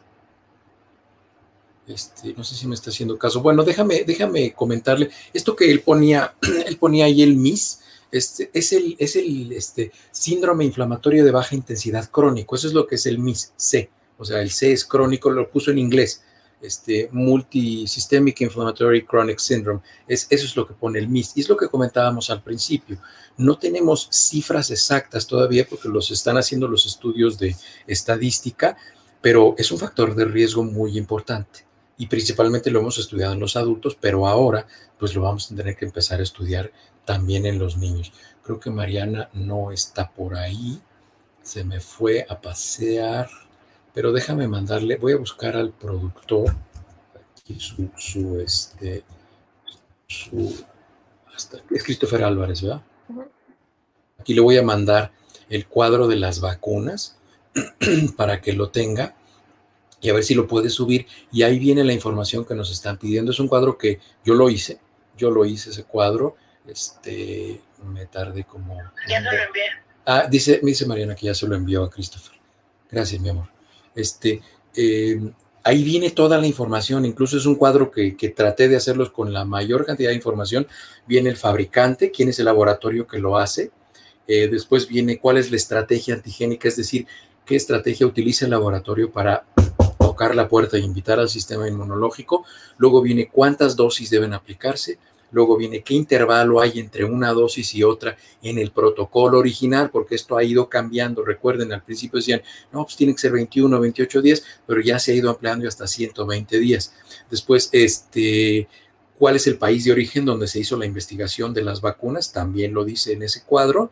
Y también viene la eficacia viene la eficacia y luego vienen las dos columnas que nos hablan de la eficiencia, que es protección contra enfermedad grave, hospitalización, este, que prácticamente pues está tomado en la mano con terapia intensiva y muerte, ¿no? No, no es ese, mi amor, no. No, esos son los protocolos de investigación, eso que están poniendo de ahí. Moderna, ¿no? Sí, esos son, y ese está padrísima, esa diapositiva. Ah, lo puedo poner. Sí, si quieres, ponla. Ponla mientras, mientras este, les, les, le mando yo hasta al productor. Este, ese cuadro que estaban viendo ahí, lo hice también, es un resumen que también me regañó, madre me dijo, ya estate en paz, deja de estar de nerd. Bueno, es que ellos pusieron una Moderna, sacó un resumen eh, del estado financiero de Moderna y puso el resumen de todas las vacunas que está, y todas las vacunas y todos los medicamentos que están ensayando últimamente es ese. Y fíjense cómo todos estos están, vean el último que dice código de investigación, es, todos son productos RNA, ¿ya se fijaron? Porque, ¿qué creen? ¿Se acuerdan que lo platicamos aquí, meme? Las vacunas se van a clasificar antes de COVID y después de COVID. Ahí están viendo en la primera columna cómo ya se está ensayando la columna para se está ensayando la vacuna SARS-CoV-2 para adolescentes, que se llama TINCOV. Luego se está ensayando la, la vacuna para niños, que se llama KidsCoV. Este, el rechazo a trasplantes, que es también el COV transplant, así se llama el producto, así va, se va a llamar. Es, ustedes están leyendo aquí el futuro de la medicina. Esta es información, pero que va a salir en los próximos años, en los próximos dos años. Todos estos protocolos de investigación, algunos están en fase 3, otros están en fase 1 o 2. Baja un poco donde estás ahí y vas a encontrar el que yo ya les había platicado, la vacuna para el HIV, ahí está, virus de la inmunodeficiencia llama HIV, ahí están, ahora ya están las dos vacunas RNA, que son la 1644 y la 1574, ya va a salir, y miren, ya va a haber vacuna para el virus de Zika, para el virus de Nipah, para chikungunya, este, en fin, está fabuloso. Vacuna personalizada para cáncer. ¿Se acuerdan que también ya lo platicamos aquí? Claro. Que se utiliza la información genética, se junta del cáncer con el de la persona y hay un tercer código genético que es la combinación de ambos. Bueno, pues se va a hacer una vacuna. Esto ya se los había platicado aquí, ya les había dado sí, yo sí, sí. adelantos, ya les había yo dado unos adelantos. Entonces, fíjense, se va, se va, a utilizar la vacuna personalizada para cáncer, va a ser la de RNA 4157 y se va a unir con un medicamento que produce AstraZeneca, que es el pembrolizumab, que es un anticuerpo monoclonal que se utiliza para tratar, no me acuerdo ahorita qué enfermedad, pero es una enfermedad autoinmune. Muy interesante. O sea, no todo esto es ciencia así de mucha necesitamos estar locos para que nos guste esto, pero, pero fíjense nada más todos los protocolos de investigación que se van a estar haciendo y todo esto va a salir al mundo próximamente. Y va muy de con la mano de la pregunta que nos hace Hugo Beltrán, ¿no? Que es que qué tan lejos está la comunidad científica, en este caso la de COVID, ¿no? De tener una vacuna que elimine el virus y por ende se evite contagiar de nuevo, ¿no? Que sabemos la vacuna, pero vean esto. Muchas de esas se están ensayando, se están ensayando muchas de esas. Y lo que se va a hacer, déjenme platicárselos más o menos así, a grandes rasgos, sin palabras, sin utilizar términos técnicos, que no sirve mucho cuando hablamos con términos técnicos. Imagínense que ustedes van a hacer una vacuna que los cure contra, contra el Audi, el coche Audi. Bueno, pues yo le voy a poner esto a la vacuna. Esto. Esto lo traen todos los Audis, ¿no? Que es el, logo de Audi. Pueden cambiarle las puertas, puede ser a 4, a 5, a 8, a, a 6, pero esto nunca cambia. Entonces yo hago una vacuna que incluya esto el logo de Audi, que lo traen todos los Audi. ¿Y eso qué significa? Pues que sirve para todos y todo el tiempo, porque eso nunca cambia. Entonces, el reto que nosotros tenemos es identificar qué estructuras no mutan con tanta frecuencia o de manera tan relevante, y eso es lo que vamos a incluir en la vacuna para presentárselo al sistema inmune que genere anticuerpos neutralizantes, linfocitos T activados en grandes cantidades al principio, luego que se quede guardado en la memoria inmunológica del paciente y cuando llegue a pasar un Audi, boom, se activa la memoria inmunológica y le partimos el queso al Audi que va pasando enfrente de nosotros. Entonces, eso es lo que estamos haciendo en términos coloquiales. Si me está viendo algún médico inmunólogo, por favor, no vayan a decir que, este, pero es que lo hago para, así lo entiende la gente y lo han entendido muy bien. Y utilizar este tipo de ejemplos es muy práctico para explicar a la gente qué es lo que estamos haciendo. Aquí, Mandarina Mora eh, nos hace este comentario, ¿no? Y nos dice, que ella se puso la primera dosis de AstraZeneca y tuvo síntomas de hasta no poder respirar y sentía que se desmayaba, que si ella toma eso eh, como una, este, una alerta para no ponerse una segunda dosis o si es un síntoma. No, no, mandar, qué bonito nombre, mandarina. Este, eh, eh, no, eso no es una reacción anafiláctica. Una reacción anafiláctica hubiera sido que tuvieras de verdad no poder respirar, no la sensación de no poder respirar, y que hubieras requerido tratamiento con epinefrina o adrenalina. Si tú no requeriste epinefrina o adrenalina como tratamiento de la reacción a la vacuna, no tuviste una reacción anafiláctica. Ahora, doctor, hay varios comentarios que nos estaban haciendo que justo los esperé como al final. Pone aquí Diana Díaz que qué bueno que haya locos como yo. Creo que todos los científicos y los investigadores en cierta manera estaban locos. si no, ¿de dónde? ¿Cómo le va? En el buen sentido. En el buen sentido. Yo creo que los locos son las mejores personas. Este, lo he dicho muchas veces. Ahora, ahí está. Ese es el cuadro, creo, que teníamos ahí pendiente sobre. Exacto. ¿Ya lo vieron qué chulada? Ese me llevó unas cuatro o cinco horas hacerlo pero está padrísimo porque fui sacando información de todos los sitios de, los laboratorios y de los estudios que han salido. Y ahí está, miren, están todas las vacunas. Está la de Pfizer, la de Moderna, la de Astra, la de Sinovac, la de Gamaleya, Johnson Johnson, CanSino y Novavax. Ahí, pues obviamente no están incluidas las que están todavía en investigación, no están este, otras vacunas. Por ahí creo que yo tenía. Ah, miren, ahí está. Ah, ah, ah, ese es el anterior porque tengo uno más actualizado. Tengo uno más actualizado, mi amor, te lo voy a mandar, porque el que tengo más actualizado, ese ya incluye las vacunas, la vacuna cubana. Ya tiene la vacuna cubana incluida en el otro cuadro. Te lo mando para que se lo mandes a Christopher Coco, porque Christopher como que te hace más caso a ti. Yo no sé por qué será porque Y este hablando de vacunas, doctor, eh, había gente que ahí nos preguntaba sobre la patria, ¿no? Que como para cuándo veremos la patria en una lista de estas. Me hizo el favor el doctor Mauricio Rodríguez, creo que se llama el doctor Mauricio, de la UNAM. Excelente, ¿eh? cuando puedan escucharlo, es un tipazo, además muy inteligente. Él, fíjate que él está, él su, su puesto en la UNAM, él es el vocero oficial de, todo lo que está relacionado con comunicación respecto a medicina, la Facultad de Medicina. Es una persona muy decente, a mí me encanta cuando coincido con él en las entrevistas, son conversaciones exquisitas cuando habla con él. Entonces, él me mandó un mensaje hoy diciéndome que la vacuna patria está en fase 1 o 2 de investigación clínica, que es bastante poco probable que esté terminado para diciembre, que es el proyecto original, porque ahí sí esos tiempos sí no se pueden forzar, eso sí no obedecen a órdenes políticas o decisiones políticas, pero, pero es bastante, bastante poco probable. Recuerden que la vacuna patria es una vacuna que está hecha con adenovirus 5. Ahorita lo van a ver lo van a ver aquí en, el cuadro cuando, cuando lo ponga el productor, el nuevo cuadro, la vacuna de adenovirus 5 es, por ejemplo, como la de Cancino o la segunda dosis de la Sputnik de Laboratorios Gamaleya, es muy parecida a esas vacunas. Entonces va a ser una vacuna que va a tener pues una eficacia más o menos como del 65, 68%, con una eficiencia, que son las últimas dos columnas que ven ahí, esa es la eficiencia, es muy fácil. La eficacia ahí está marcada como eficacia las siguientes otras dos columnas quítenlo de arriba si quieren de prevención, enfermedad grave y prevención, hospitalización y pónganle eficacia. Esa es, te digo, es la eficiencia.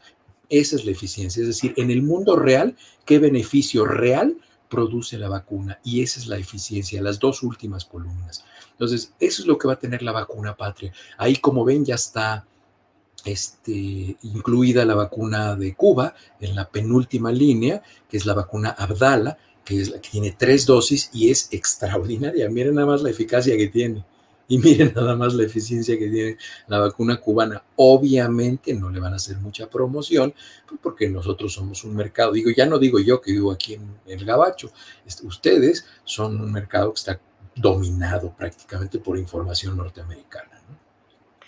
Ahora, doctor, después de esta información hay varias preguntas todavía y quiero eh, centrarlas en eh, creo que hay una segunda pandemia, o vaya, hay varias, pero hay una en particular que tiene que ver con las vacunas y es la de los no vacunados.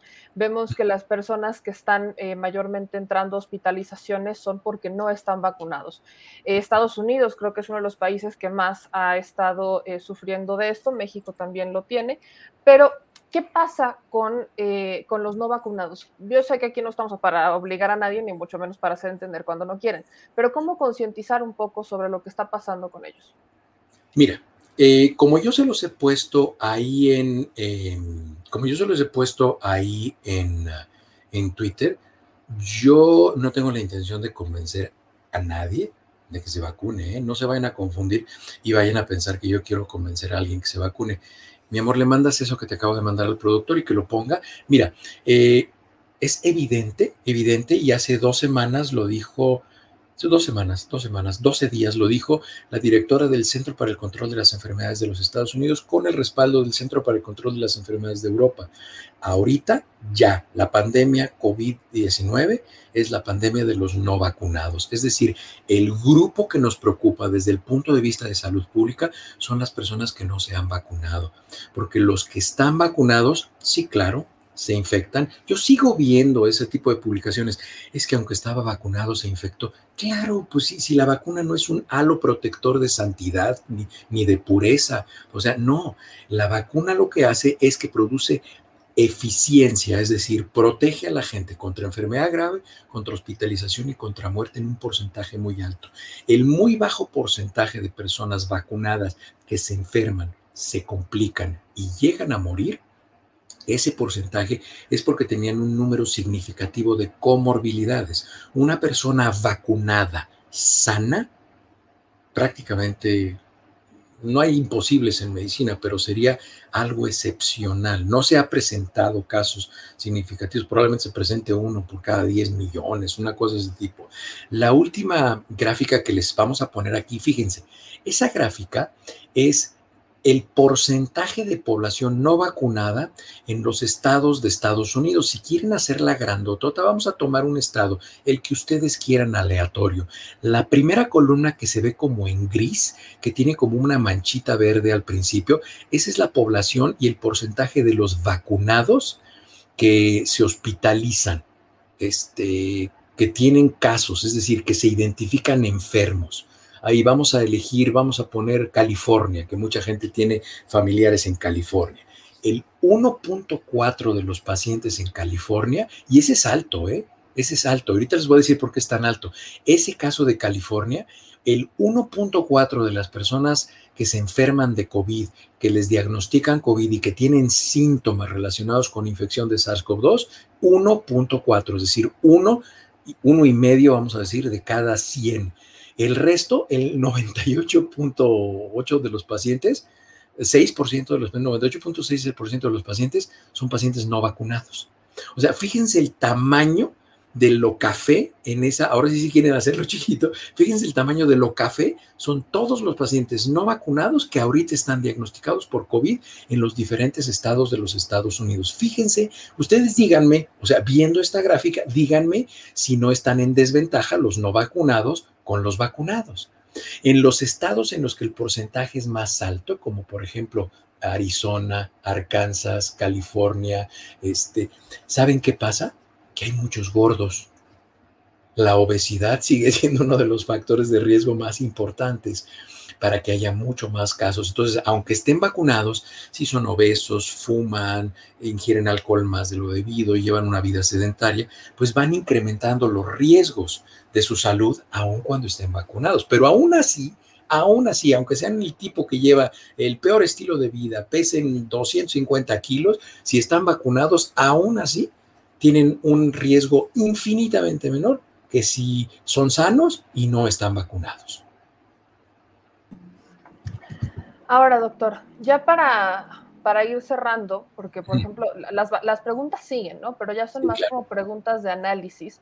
Eh, acá nos dice, por ejemplo, Candy, ¿no? Hola, los niños y los bebés, en mi casa todos tenemos COVID eh, sanos, mi esposa ya vacunados con cancino, una bebita de un año y un niño de cuatro, casi no presentan síntomas. Claro, así va a ser, así va a ser. Y qué bueno, me da muchísimo gusto.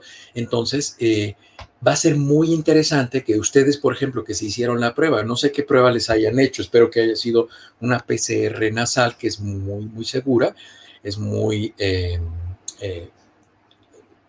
confiable, es una prueba muy confiable. Ojalá ustedes reporten al sistema de salud que tuvieron una prueba positiva. Aquí cuando yo le hago a un paciente una prueba en el consultorio y sale positiva, tengo que notificar al Departamento de Salud Pública del Estado de Colorado.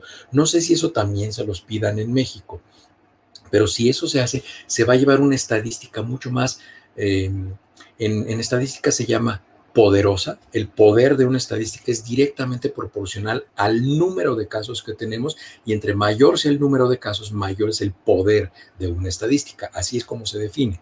Entonces, vamos a tener una estadística mucho más poderosa Ahora la palabra que se utiliza, que es así como que más fashion, es robusta, pero la palabra formal en estadística, en bioestadística es, es poderosa, es una estadística con poder. Vamos a tener muchos datos. Ojalá ustedes decidan notificarlo. Creo que lo pueden hacer en línea. No sé exactamente cuál sea la página en México, pero se puede hacer. Una vez que ustedes saben que tienen una prueba positiva, eh, como muchas de esas son de las que se hacen en casa, pues el laboratorio no las hizo, entonces, porque todos los laboratorios están obligados a reportar todas las pruebas positivas al Instituto Nacional de Referencia Epidemiológica, al INDRE.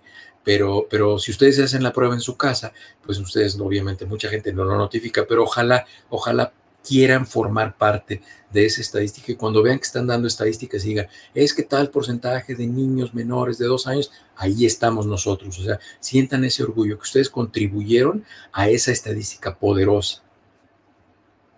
Y esta pregunta eh, de Ernesto Salas dice, eh, Pregunta para el doctor Frisby. Mi esposa en la primera dosis presentó oxigenación de 85% y frecuencia cardíaca de 106. ¿Estas reacciones se consideran como reacción anafiláctica? ¿Se vacunó con Pfizer? Esto, esto más bien parecería ser una reacción de hiperventilación. Es decir, hay pacientes que les causa mucha ansiedad este, esto. Entonces, yo les recomendaría, si quieren ver, métanse a la página pongan en el buscador de YouTube, pongan equipazo informativo ejercicios respiratorios, así póngalo, equipazo informativo, ejercicios respiratorios, y en el noticiero de Blanca Lolbe y Carlos Castellanos, ahí yo di una plática de ejercicios respiratorios, y cuando sientan esa ansiedad, incluso les sirve mucho como para hacer, si no lo quieren hacer desde el punto de vista místico, pero hagan ejercicios respiratorios. Es muy sencillo, los ejercicios son 3, 4, 5 les hago uno aquí rapidísimo. ¿Eso qué quiere decir?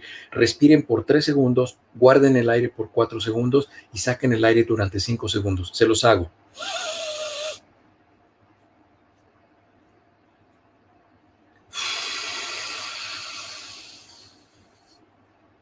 Y repítanlo y háganlo muchas veces durante 5 o 10 minutos y eso les va a generar un nivel muy alto de oxigenación en el cuerpo y los va a relajar. Pongan musiquita sabrosa este, y háganlo y eso van a ver que les aumenta su capacidad ventilatoria. Yo eso lo hago todas las noches y me quedo dormida como en el número 2. Es que tienes la conciencia tranquila.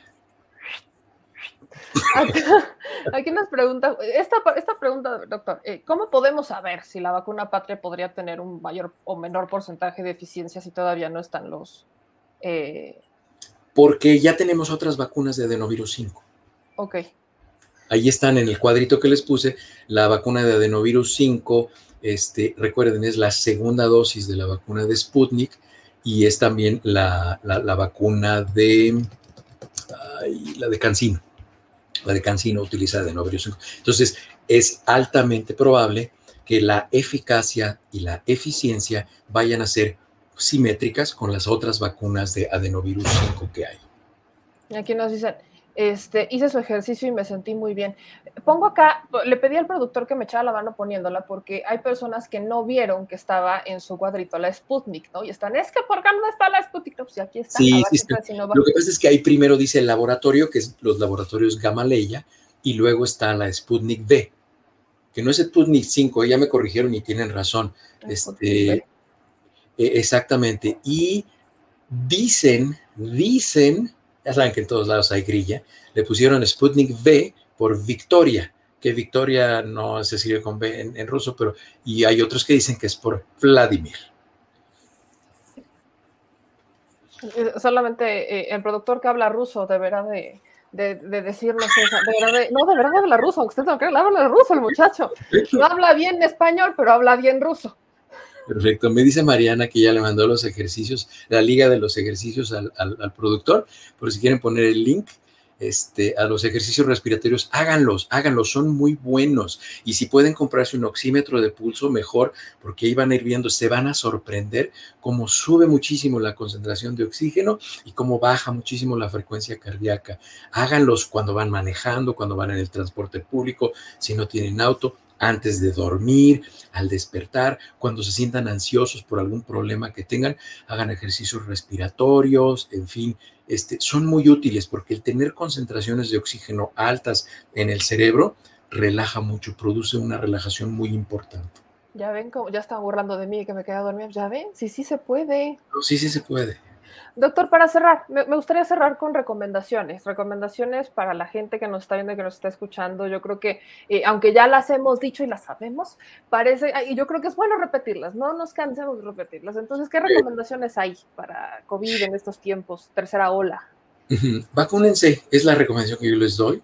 si deciden vacunarse, qué vacuna es buena, pues la que haya disponible. Este, desafortunadamente en México ahorita no están fluyendo tanto las vacunas como nos gustaría, aunque parece que ya va a incrementar y una de las razones es que aquí en Estados Unidos ya poca gente se está vacunando, como lo repito, yo aquí tengo en la clínica tengo vacuna de Moderna y tengo vacuna de Johnson Johnson y prácticamente ya nadie va a vacunarse. Este, eh, ya va a haber más vacunas. Si tienen acceso a las vacunas, pues se los recomiendo se los recomiendo. Esa es una.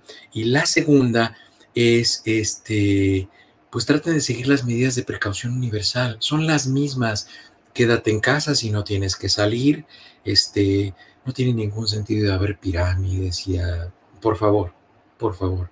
Este, la segunda, distanciamiento social si es que tienen que salir utilicen cubrebocas en lugares donde hayan otras personas que no vivan en su casa habitualmente, con las que no interactúen regularmente. Eso es una recomendación. Lávense las manos, no se toquen las superficies húmedas de la cara, que son boca y nariz, y por los ojos también, aunque habitualmente la carga viral que entra por, de COVID que llega a los ojos no es suficiente como para infectar a una persona porque recuerden, SARS-CoV-2 es un virus primordialmente respiratorio. Pues doctor, yo le agradezco mucho que se conectara con nosotros como todos los martes.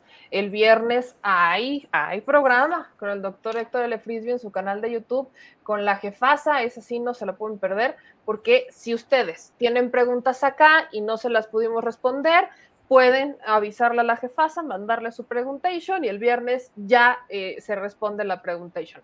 ¿En dónde lo ven? ¿A qué hora, doctor? ¿Cómo está? ¿Cómo está el rollo? Es en mi canal de YouTube que se llama así Héctor L. Frisbee, está en YouTube, suscríbanse y eh, es todos los viernes, todos los viernes a las 7 de la noche, hora de la, de la Ciudad de México. Y he estado subiendo algunos, algunas cápsulas breves. Este, de repente eh, me lo pide la gente, entonces hablé del monitor de CO2, de este, de este, cómo utilizarlo, para qué sirve, y todo esto. Está muy buena esa plática. Fue cortita, duró como cuatro minutos. Este, eh, después subí otro de eh, si se tienen que vacunar después de haber padecido COVID y por qué se tienen que vacunar, porque es recomendable, aunque hayan tenido COVID. En, fin, son, son pláticas que estoy haciendo los fines de semana. Este, o cuando me lo preguntan, es que nos empiezan a llegar. Eh, Mariana y yo revisamos las preguntas y vemos que hay 70 personas que preguntaron lo mismo. Entonces les hacemos una cápsula de eso y se las, se las regalamos para que la, para que la vean y este, y sí, sí, aquí como dicen en el chat, sí, sí, me apasiona hablar de salud, me apasiona. No pues todo Muchísimas gracias, doctor, por acompañarnos. Nos vemos el próximo martes con más información. Favor de no caer en la hipoteca. Tu, tu, programa y ya estuvimos aquí una hora y media. está bien, pues para eso son los martes, para eso aquí no hay empache, pase, doctor. Le mando un abrazo, también le mando un gran abrazo a la jefasa. Nos vemos el próximo martes. Claro que sí. Un saludo a todos y muchas gracias por escucharme y leerme. Se los agradezco. Gracias a usted, doctor, por compartir y explicarnos así, relajado. Hasta luego, doctor. Hasta. Pues ahí está, ahí está la información acuérdense que aquí buscamos hacerlo de una forma dinámica, más relajado, no tan serio, no tan técnico. Por ahí estaba una persona que se llama sí, creo, que eh, dice que hay muchísima falta de seriedad, que por qué burlamos y por qué nos reímos. Bueno, creo que esa ha sido una máxima de este espacio, de hacer las cosas de una forma distinta, más relajados y más cuando estamos hablando de algo que es bastante eh, preocupante para muchos. Entonces creo que una forma de hacerlo dinámico y de hacerlo relajado ayuda a muchas personas. Habrá quienes no les guste, me queda perfectamente claro, pero así creo que nos hemos hecho de una sección de todos los martes en donde le dedicamos este tiempo y el tiempo que sea necesario a eh, resolver preguntas. Por cierto, sí, yo sé, nos faltan muchas preguntas. A veces eh, hay preguntas que quedan en el aire, hay preguntas que ya hemos respondido en emisiones anteriores, por cierto, que, eh, por ejemplo, la de este cuando tienen COVID, cuánto tiempo tienen que dejar pasar para vacunarse. El doctor lo ha dicho en el momento que ustedes ya no presentan síntomas, si están infectados con COVID y no presentan síntomas, ya no tienen ni fiebre ni nada, entonces ya, ya pueden eh, eh, vacunarse. Entonces, por eso son preguntas que ya han tenido respuestas y yo también le agradezco muchísimo a los moderadores que nos ayudan con, que he visto que publican algunas respuestas que ya se dieron. Entonces, gracias por ese trabajo, gracias a todos los que nos están viendo y nos están escuchando y a todos los que nos están comentando y están compartiendo. Es también eh, un agradecimiento a todos, a todos ustedes, a los que nos siguen en todas las redes sociales, a los que nos mandan un super chat, a los que nos mandan mensajes, a los que nos hacen llegar sus comentarios, sus dudas. Eh, hay una pregunta por ahí que quedó eh, en el aire que se la voy a hacer en privado al doctor Frisby, que me la pidieron hacer por, este, por, fue por mensaje privado en, este, en Twitter. Esta se la voy a hacer al doctor Héctor Lefrisi para que la abordemos ampliamente, abordemos el tema el próximo martes, pero acuérdense que estaremos siempre, siempre buscando información. Por ahí me decían eh, que entrevistáramos maestros, para ver cómo, qué opinan ellos sobre el regreso a clases, eh, que querían directores de escuela. Producer, ahí yo creo que es, es, muy buena idea. Y también yo creo que sería hasta de aportar, entrevistar a padres, padres de familia. Hagamos este, este círculo amplio, hagamos el debate amplio sobre el regreso a clases, siempre y cuando tengamos en mente que no es obligatorio, que es voluntario, pero hay que dar, hay que dar esas voces. Busquemos a profesores para que nos digan ellos cómo está, qué información tienen. También hay que ver si tenemos información por parte de alguien de la Secretaría de Educación Pública, por parte de alguna autoridad. Vamos a buscarlos para justamente nutrir estos comentarios en este, en este espacio. Y bueno, por ahí me han estado preguntando si no vamos a hablar sobre este nombramiento que se da de la nueva agregada cultural eh, en la Embajada de México en España. Claro que hablábamos a hablar del tema, por, por eso lo pusimos en la miniatura. Pero antes de tocar este tema, solo quiero eh, compartir con ustedes algunas cosas.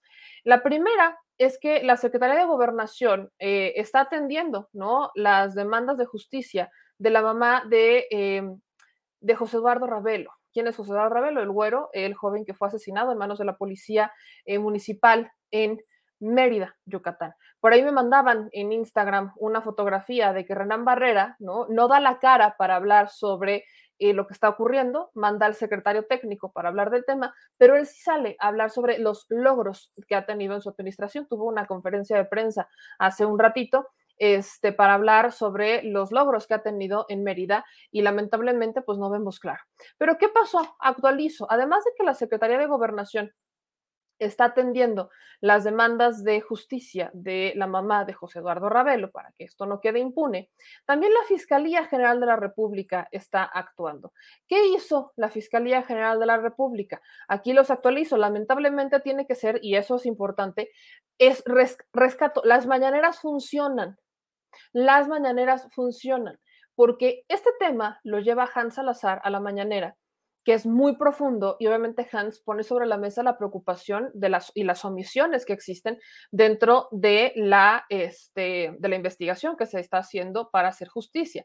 Pero al tratarse de un delito de tortura, que es de lo que se ha acreditado que fue víctima José Eduardo Ravelo, pues la fiscalía tiene la, eh, tiene la herramienta, tiene el argumento, porque la tortura pues es un delito que se acredita y que lo puede resolver la fiscalía al ser también este, un delito federal. Entonces, eh, atendiendo la relevancia y trascendencia de este caso, la Fiscalía General de la República va o ya mandó, ya inició una carpeta, lo determinaron el día de hoy, iniciaron una carpeta de investigación que va a radicar en la Fiscalía Especializada para la Investigación de Delito de Tortura, en razón a lo que se solicitó la Fiscalía General de Justicia del Estado de Yucatán solicitó a la Fiscalía General de la República que retomara el caso. Esa fue la forma en la que la Fiscalía General del Estado de Yucatán eh, apeló a la decisión del juez de liberar a cuatro policías municipales que, según el juez, no había acreditado que fueran parte de la tragedia y el asesinato de José Eduardo Ravelo. Eh, el personal especializado eh, de Investigación Policíaca Federal se va a trasladar de inmediato a Yucatán para iniciar diligencias que sean procedentes. La Fiscalía General de la República ya mantendrá informada a la comunidad sobre los resultados que se vayan obteniendo al respecto. Ya ven cómo sí se puede, bien dice el productor, ¿verdad? Cómo sí se puede mover al elefante eh, reumático. ¿Cómo? A través de las denuncias, a través de las evidencias, a través de ir empujando, a través de, de alzar la voz. Aquí hay algo importante y es que el abogado, ¿se acuerdan del video que les pasamos en donde eh, se está viendo a los policías municipales, que son prácticamente, yo conté hasta 10, un poquito más de 10 policías municipales, que están arrastrando a José Eduardo Ravelo, que lo llevan a, eh, a los separos y que lo bajan de la camioneta vestido y lo ingresan a, este, a la celda en shorts desnudo, bueno, o sea, sin la ropa con la que lo bajan de la camioneta, pero sí con shorts. ¿Se acuerdan? ¿Se acuerdan de ese video? No lo quiero poner porque ya lo, hemos visto y yo, eh, eh, son imágenes bastante lamentables. Pues ese video, que yo sé que ustedes se acuerdan, dice el abogado que es editado y que pues, no es elemento, que es falso. Efectivamente, el video está editado. ¿En qué parte está editado? Lo aceleraron. porque por 40 minutos, si hubieran dejado el video original, estamos hablando de un video de más de una hora. Un video de más de una hora en donde se ve todo lo que le hacen a José Eduardo Ravelo afuera de las instalaciones, afuera, antes de que lo metieran en la cárcel, afuera. Entonces lo aceleran para que sea un video de cuatro minutos que ya subimos a la red y que ese video efectivamente está editado, no editado en el contenido, no, no, no, editado solamente en el en que lo aceleraron. Entonces, el abogado de los policías está argumentando que está editado y que no es el evento. Mañana va a haber una conferencia de prensa eh, por parte de este abogado en donde va a hablar sobre el tema, ya que esto ya está en la Fiscalía General de la República, ya se involucró la Fiscalía General de la República, particularmente la Fiscalía Especializada en Delitos Electorales y la Secretaría de Gobernación, en donde está eh, escuchando las demandas de justicia que tiene la señora María Ravelo para que el caso de su hijo José Eduardo no quede impune. Está la imagen, ¿no? Que sí la, quiero compartir. Ahí están justamente, gracias señor productor por la foto. Cómo baja eh, José Eduardo vestido y luego lo tienen una hora prácticamente, o 40 minutos, perdón, 40 minutos lo tienen este, afuera en el piso y el abogado argumentando que pues es que está editado, ¿no? Está editado, óigame, ¿cómo va usted a creer? Ahora, eh, lamentablemente aquí dice Ramón Vargas que no ha visto el video, eh, se los compartimos, lo hemos compartido bastante, pero aquí está esta imagen y se la rescato que es del tuit de Hans Salazar y es la Secretaría de Gobernación. Si se dan cuenta, está la Secretaría de Gobernación atendiendo a la mamá de José Eduardo Ravelo, a una comitiva que llegó. Tengo entendido que aquí también está el abogado defensor. Entonces, está dando esta atención. ¿Quiénes están participando en esta reunión? Pues está participando la este, Comisión Ejecutiva Atención a Víctimas y también el CONAPRED, ¿no? Esta institución responsable de prevenir y erradicar la discriminación. ¿Por qué entró el CONAPRED? Porque acuérdense que a José Eduardo Ravelo lo detienen con el argumento de que se veía sospechoso. Nunca dijeron sospechoso de qué, pero que se veía sospechoso y eh, lo que sabemos, lo que se dice es que eh, lo veían sospechoso porque decían que era, que era gay. Eso, pues, vaya, no, no lo puedes saber viendo a una persona de lejos y diciendo es gay, ¿no? Entonces, este, lamentablemente, pues ahí es cuando entra porque hubo evidentemente actos de discriminación en contra de un joven y me puedo imaginar que también en contra de la mamá de José Eduardo Ravelo. Importante resaltarles que esto que ocurre en Yucatán es solo una de las muchas otras tragedias que están en ese estado. Eh, las hemos documentado, estamos investigando una bastante grave y lamentablemente es una situación que lo que a mí más me duele en el caso de Yucatán es que la gente te dice, es que eso ya se sabía, es que esto ya se sabía, esto ya se sabía y esto ya se sabía. Y lamentablemente, cosas que ya llevan pasando muchos años y que quedaron impunes o que han permanecido impunes, se van a solucionar hasta este momento. Lamentablemente, insistimos con eso en más de una ocasión. Bien aquí, también lo dice Israel Germán, el robo de niños indígenas para adopción no solo es robo, Israel, no, no solo es robo de niños, estamos hablando de separaciones. Lo hemos, hemos entrevistado aquí a la abogada Dariana Quintal, hemos entrevistado a víctimas que han este, denunciado justamente eso, separaciones forzadas, este, de, eh, que está en las que interviene el DIF, una dependencia del DIF, la Procuraduría de Defensa de la Familia y del Menor, en el estado de Yucatán, separan a los niños y este, sin tener procesos concluidos los están ofreciendo en adopción. Es una de las muchas cosas que la gente nos dice es que está pasando, ya, ya sabíamos que pasaba y lamentablemente nadie escucha las denuncias, hagan de cuenta que esto no tiene voz y no tiene voto ni nada. Eh, dicen, cuando les conviene está editado y cuando se trata de ellos, ¿cuántos policías, cuántos políticos son gay aparte de rateros y no les hacen nada? Pues es que por ser gay no tendrían por qué hacerles absolutamente nada, ¿no? Este, o sea, el político que sea gay o no, ser gay o no ser gay no es un determinante para que te hagan algo. Pero efectivamente, ¿cuántos políticos rateros que son sospechosos? Ahí estábamos hablando del caso de este de César de César Duarte que está diciendo, "Oiga, pues quiere que le indemnicen por daño moral después de todo lo que se ha robado, por Dios." Eh, dicen acá, eh, Mr. Solitario Ángel nos manda un super chat de 5 dólares.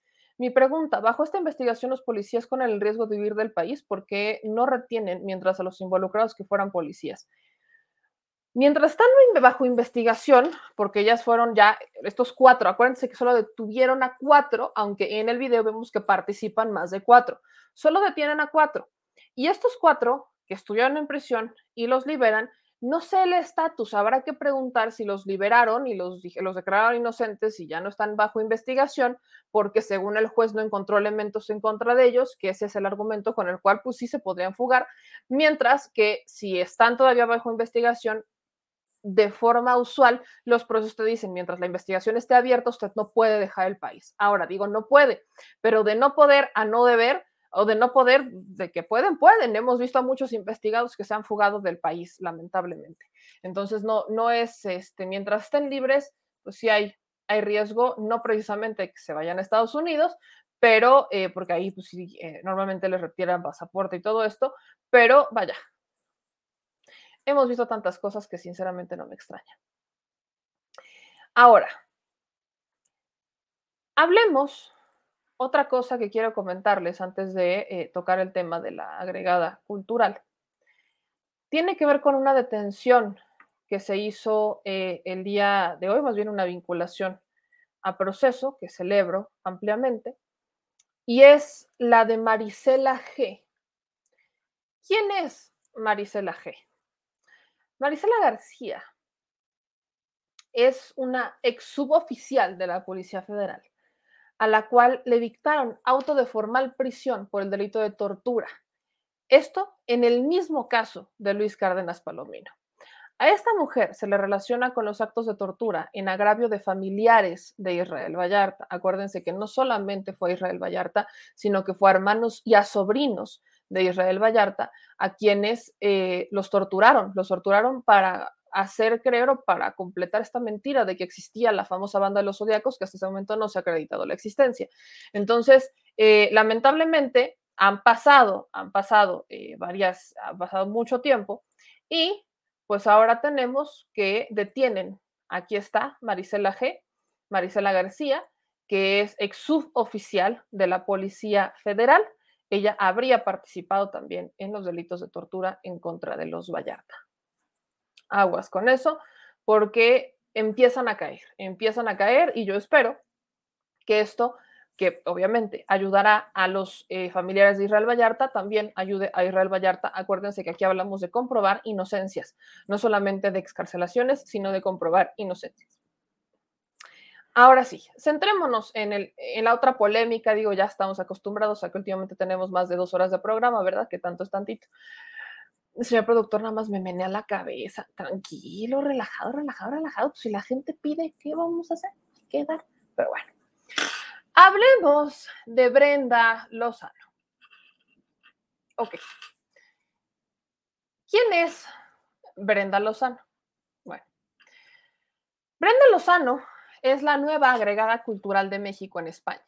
En 2015, eh, ella, como ensayista, fue reconocida por el Consejo Nacional para la Cultura y las Artes, eh, hay Festival y el Consejo Británico como una de las escritoras menores de 40 años más importantes de México.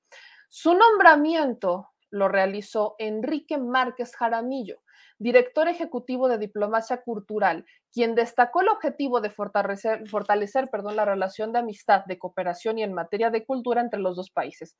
En este sentido, Brenda Lozano sustituirá en su cargo al escritor Jorge Hernández, cesado por parte de la Secretaría de Relaciones Exteriores debido a que habría incurrido en actos ofensivos y de misoginia hacia la embajadora de México en España, María Carmen, María Carmen Oñate Muñoz. Brenda Lozano es escritora, ensayista y editora originaria de la Ciudad de México. Es autora de las novelas Todo Nada, Cuaderno Ideal, Brujas y también de la ficción corta, Cómo piensan las piedras. Asimismo, es integrante de la editorial Ugly Duckling Press de Nueva York y se ha desempeñado como articulista en el diario español El País. Ella estudió literatura en la Universidad Iberoamericana, en la Universidad de Nueva York y fue becaria del programa Jóvenes Creadores, otorgada por el Fondo Nacional para la Cultura y las Artes. Además, ha realizado residencias en distintas partes del mundo, como Estados Unidos, Japón, Europa y países de América del Sur. Eh, y en 2015 fue reconocida, como les decía, por el Consejo Nacional para la Cultura y las Artes, hay Festival y el Consejo Británico como una de las escritoras menores de 40 años más importantes de México. Además de dedicarse a la escritura, Brenda Lozano ha impartido cursos universitarios, talleres y se ha involucrado en proyectos de cine y arte contemporáneos, además de figurar como editora en el colectivo estadounidense de arte y publicaciones sin fines de lucro. La nueva agregada cultural de México en España fue editora de la revista Make de Chicago y formó parte de la organización del Festival Literatura Lit y Luz de Bogotá 39, una sección, una selección de las y los más nuevos autores más destacados de América Latina. Ahora, me queda claro, vamos con un primer análisis muy breve, me queda perfectamente claro que currículum tiene, ¿no? Currículum tiene y demás. En esta premisa, en donde Enrique Márquez Jaramillo, el director ejecutivo de diplomacia cultural, la habría nombrado, ¿no? Con el objetivo, porque es el argumento, de fortalecer, la relación de amistad, cooperación y en materia de cultura entre España y México, me queda claro que la decisión pudo estar enfocada en buscar a alguien que hiciera feliz a España, dejémoslo así, ¿no? Que ese no es el objetivo, aguas. El objetivo no es hacer feliz al otro país, ¿eh? Ojo. El objetivo es que el agregado cultural de México en España es agregado cultural de México. Si quisiéramos un agregado, hay agregados culturales de España en, la, en su embajada aquí en México, ¿no? Todos hay, hay, embajados, hay embajadores para todos, hay agregados culturales para todos. Entonces, no se trata de ir a ser feliz a, a España. Se trata de un agregado cultural que justamente va, a, a, fortalecer, va a promover las este, relaciones culturales que hay de México en el país y demás. Entonces, preguntas que uno se hace. ¿No habrían encontrado a alguien que pudiera ir a promover que fuera un agregado cultural de México en España, en la embajada de México en España, que tuviera al menos, no sé, pues sí, ya vemos la buena relación con España y con la cultura y con todo esto, pero también, ¿no? No sé, pecata minuta, que tuviera claro cuál es el propósito de esta administración. ¿Acaso no hay nadie que pudiera hacer esa chamba? O sea, ¿acaso no tenemos eh, intelectuales y no tenemos eh, escritores que pudieran hacer ese trabajo disponibles? No, no hay, no existen, no sé, no, no sé. ¿Y por qué no sé? Porque lamentablemente todo lo que tiene que ver con, con cultura, con diplomacia cultural, está bajo una mafia intelectual, mafia cultural. Y lo digo con conocimiento de causa. En este país no veíamos que se promoviera la cultura o no veíamos que se le diera igual importancia a nuestra cultura, diversidad de cultura, diversidad de eh, comunidades indígenas, no, no veíamos que se le diera igual importancia a esto como a otros, a otras actividades y a otras culturas que son más rimbombantes, llamémosle, porque no puedo decir que una cultura es mejor que otra, porque son distintas y todas las culturas son buenas, todas las culturas algo aportan, dejémoslo así. Entonces, no es que una sea mejor que la otra, pero sí se ha dado y sí existe una discriminación cultural. No nos hagamos guajas. Existe una discriminación cultural amplia en este país que apenas con esta administración se está intentando equilibrar y que hay un sector que por supuesto no le gusta. No les gusta conocer que hay otras culturas, no les gusta aceptar que hay otras personas que tienen y que deben y que tienen algo que aportar a expresiones culturales de este país. No les gusta saber que la cultura y las artes es para también que puede promoverse para otros sectores porque han considerado que la cultura y las artes, las artes, perdón, ya empiezan como altes, que la, que la cultura y las artes son exclusivas de un sector élite. Ojo, pero no. Hagan de cuenta que, y corríjanme si me equivoco, ¿verdad? Que todo esto que tiene que ver con arte, literatura, escritura, este, traducciones, música, eh, pintura, no sé, con lo que usted quiera, estaba muy se, se, se, seccionó a un sector con más recursos, como si no existiera aportaciones culturales, como si no valiera la pena, como si no se le pudiera, como si no tuvieran igual derecho o como si no pudieran entregarle, como si no merecieran, esa es la palabra que busco, conocer sobre otras culturas y aportar sobre su cultura personas que tienen menos recursos. Ahí hay un gran problema. Se ha, en México, curiosamente, se europizó de alguna manera la cultura, tomando en cuenta, ¿no? Que, por ejemplo, eh, Europa es bastante artístico y cultural. Su nivel educativo es muy distinto y demás. Pero se, se, consideran unas cosas, por ejemplo, para algunas cosas somos muy americanizados y para otras cosas muy europeizados. Y lamentablemente, para estas cosas, no se ha tenido claro que, por ejemplo, la cultura como educación no está peleada con la clase social y se rezaga a una población. Y lamentablemente quienes, a quienes se les ha tomado en cuenta, porque no es que no existan, es que solamente se les ha tomado en cuenta a quienes consideran que las voces autorizadas para hablar de cultura, de literatura o de arte son personas que pertenecen a un círculo social definido y no es cierto. Ese es el gran problema que México ha vivido en esta burbujita, en esta nube, pensando que solamente los que tienen más recursos o los que son más este, elite son quienes tienen una voz autorizada para hablar sobre cultura y arte o literatura, y eso es una completa mentira. Entonces, esto lo pongo como un antecedente, porque ahí es en donde está el problema, el primer problema, que lamentablemente aquí hay, por ejemplo, este, aquí hay un tema preocupante, a esto voy, que las direcciones de diplomacia cultural son llevadas, las personas que toman decisiones son personas que tienen ese mundo cerrado, que consideran que porque son personas que tienen mucho más, eh, que han viajado más y que conocen más y que etcétera, etcétera, etcétera, son voz autorizadas para decir tú sí, tú sí, tú sí, tú no. Cuando dejan fuera, discriminan y dejan completamente a un lado a personas que tienen voz autorizadas porque son parte de la cultura y que tienen algo que aportar. el problema que se tiene también en México, bien lo mencionó el producer, es que los personajes se toman como una referencia cultural y solamente miran sus intereses y a su círculo social. Hay sanas excepciones, por ejemplo, hemos visto a Lenita Poniatowska o a Monsiváis. Pero vaya, hablemos de otras personas. ¿Quién es más? Y ahora sí, por ejemplo, Elena Poniatowska, que ha sido tomada como referente también en la clase alta, ella pues aunque hay diferencias a veces con esa administración, pues ha construido junto con el presidente algo de la 4T. Monsi, bueno, no, no hablemos de eso porque es, es, evidente el cambio que hay. Entonces, esto se los pongo sobre la mesa para que entendamos el contexto. Entonces, por eso lo cuestiono, por eso, lo, por eso se cuestiona el nombramiento de Brenda Lozano, porque Brenda Lozano ha hecho cuanta burla ha querido sobre esta administración. O sea, queda claro, no que sea una crítica de la administración, porque uno podrá ser muy crítico, pero cuando hay elementos críticos, hasta la crítica es elevada. En este caso, Brenda Lozano, que es la que están viendo en pantalla, no tiene, no tiene esta, este, esta crítica, llamémosle, con un fundamento elevado. Así se las pongo no, no, la veo. Hay varios tweets de, de, Brenda Lozano que son bastante desafortunados, en donde hace burlas a la actual administración, al presidente, literalmente, hace burlas bastante, eh, pues que no tienen ni pies ni cabeza en realidad. Y ya tiene un ratito que no ha publicado nada, fíjense, o sea, sí hace publicaciones, pero no hace publicaciones en contra de la administración.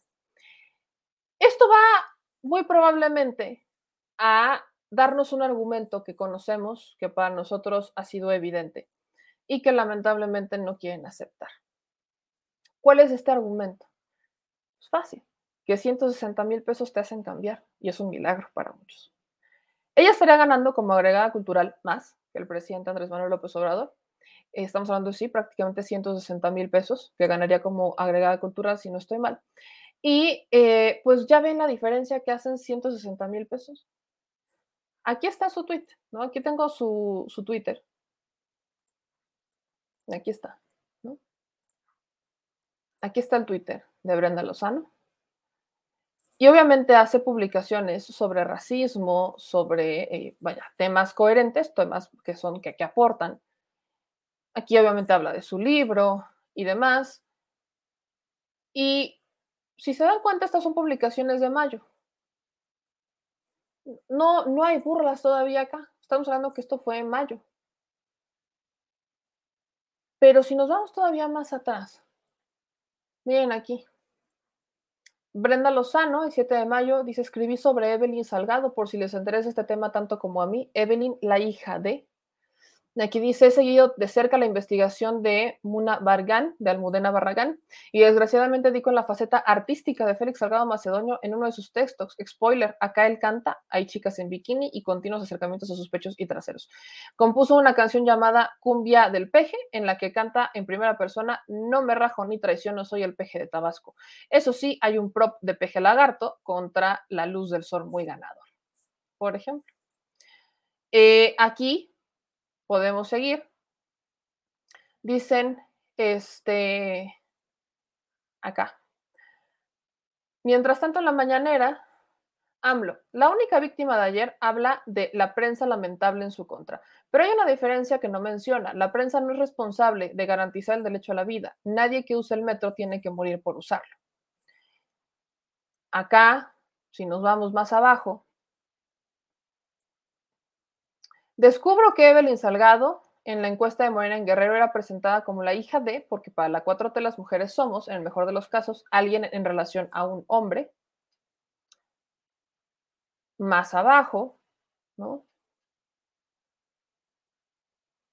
Vienen todos estos comentarios, vienen publicaciones y demás.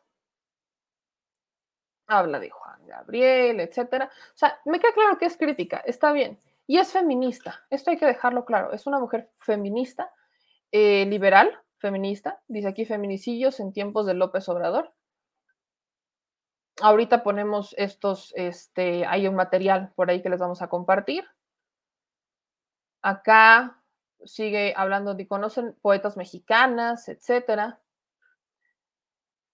Es importante que AMLO conozca la historia del término feminicidio y sus precisiones jurídicas, no por precisión lingüística, sino para tener una visión del problema que involucra al Estado. Eh, yo creo que se tiene bastante claro, quizás lo que para, y me, extraña, por ejemplo, de alguien que es escritora, que no vea más allá de lo evidente. ¿A qué hace referencia eh, este, en este tuit Brenda Lozano? Que fue muy polémico el que el presidente dijera que el término feminicidio se empezó a acuñar en esta administración. Lo que no se ha quedado claro, y ahora sí que aquí aplica el de permítame se los explico, es que hasta esta administración es cuando vimos con una mayor claridad que se está, aguas con esto, que se está implementando prácticamente, no solo teóricamente, el feminicidio, ¿no? El término feminicidio se está aplicando jurídicamente, a eso voy. ¿Por qué no se aplicaba antes? Porque los gobiernos no querían reconocer que tenían feminicidios. Eh, hay estados en donde no querían que se activaran las alertas de género porque iban a dejar de recibir turistas y que iban a dejar de recibir, es una mancha, ¿no? Hablar de feminicidios en un estado y hablar de alertas de género eh, son unas manchas en los gobiernos que no quieren aceptar. Entonces hacían hasta lo imposible y como nadie estaba encima de ellos para que reconocieran los feminicidios como tal, porque en cuanto se toma el término feminicidio jurídicamente, las penas incrementan, los castigos incrementan cuando es por feminicidio. Entonces, eh, eso está pasando. Hoy hay estados como el Estado de México, en donde lamentablemente eh, hay un feminicidio y entonces dicen que es por el crimen organizado para que no sea catalogado como feminicidio y no tengan esta otra mancha, ¿no? Aparte de la del crimen organizado, por ejemplo, en estados como el Estado de México. De eso habla, pues. Ahora, esto se los pongo, ¿no? Para que hagamos una crítica, una crítica bastante eh, equilibrada, vamos a llamar, vamos a ser equilibrados en la crítica. Hay cosas en las que no podemos estar de acuerdo, por ejemplo, yo tampoco estoy de acuerdo con, con Marx Arriaga, por ejemplo, hay cosas con las que yo definitivamente no estoy de acuerdo con Marx Arriaga, eh, pero aquí, por ejemplo, dice, es a lo que les decía, ni el término feminicidios lo inventó la 4T, ni los crímenes comenzaron en su gobierno, pero sí han aumentado. La doctora Marcela Lagarde propuso el término ante los casos de Ciudad Juárez desde los 90 y se tipificó en 2002 en el Código Penal Federal. Brenda Lozano, justo lo acabo de explicar. ¿Y cuántos casos teníamos de feminicidio que los aceptara como feminicidios? En Nuevo León siguen a veces sin aceptar los feminicidios, ¿no? En estados como el Estado de México, como Chiapas, no catalogan, existe ahí existe, me queda claro que existe, pero ¿y entonces? ¿Se ha aplicado? ¿No se ha aplicado? Vaya, creo que aquí tenemos que dejar las cosas eh, bastante claras. Ahora, esto se los ponía, ¿no? Para que viéramos hacia dónde va. Ella es alumna o fue alumna de León Krause, ¿no? Tengo entendido que fue alumna de León Krause. Este, y acá vamos a escuchar un poco de quién es Brenda Lozano, ¿no? Hagamos una crítica con base en quién es ella. Entonces, les voy a poner eh, un poco, para ahora sí que vamos a conocerla, para hablar sobre su, no, no vamos a hablar sobre su nueva novela, no, esa no, no, no me interesa mucho, pero sí sobre de sus haters como escritora, que es el minuto, me dice el productor, 22, 22, ¿qué? Produce? 2249.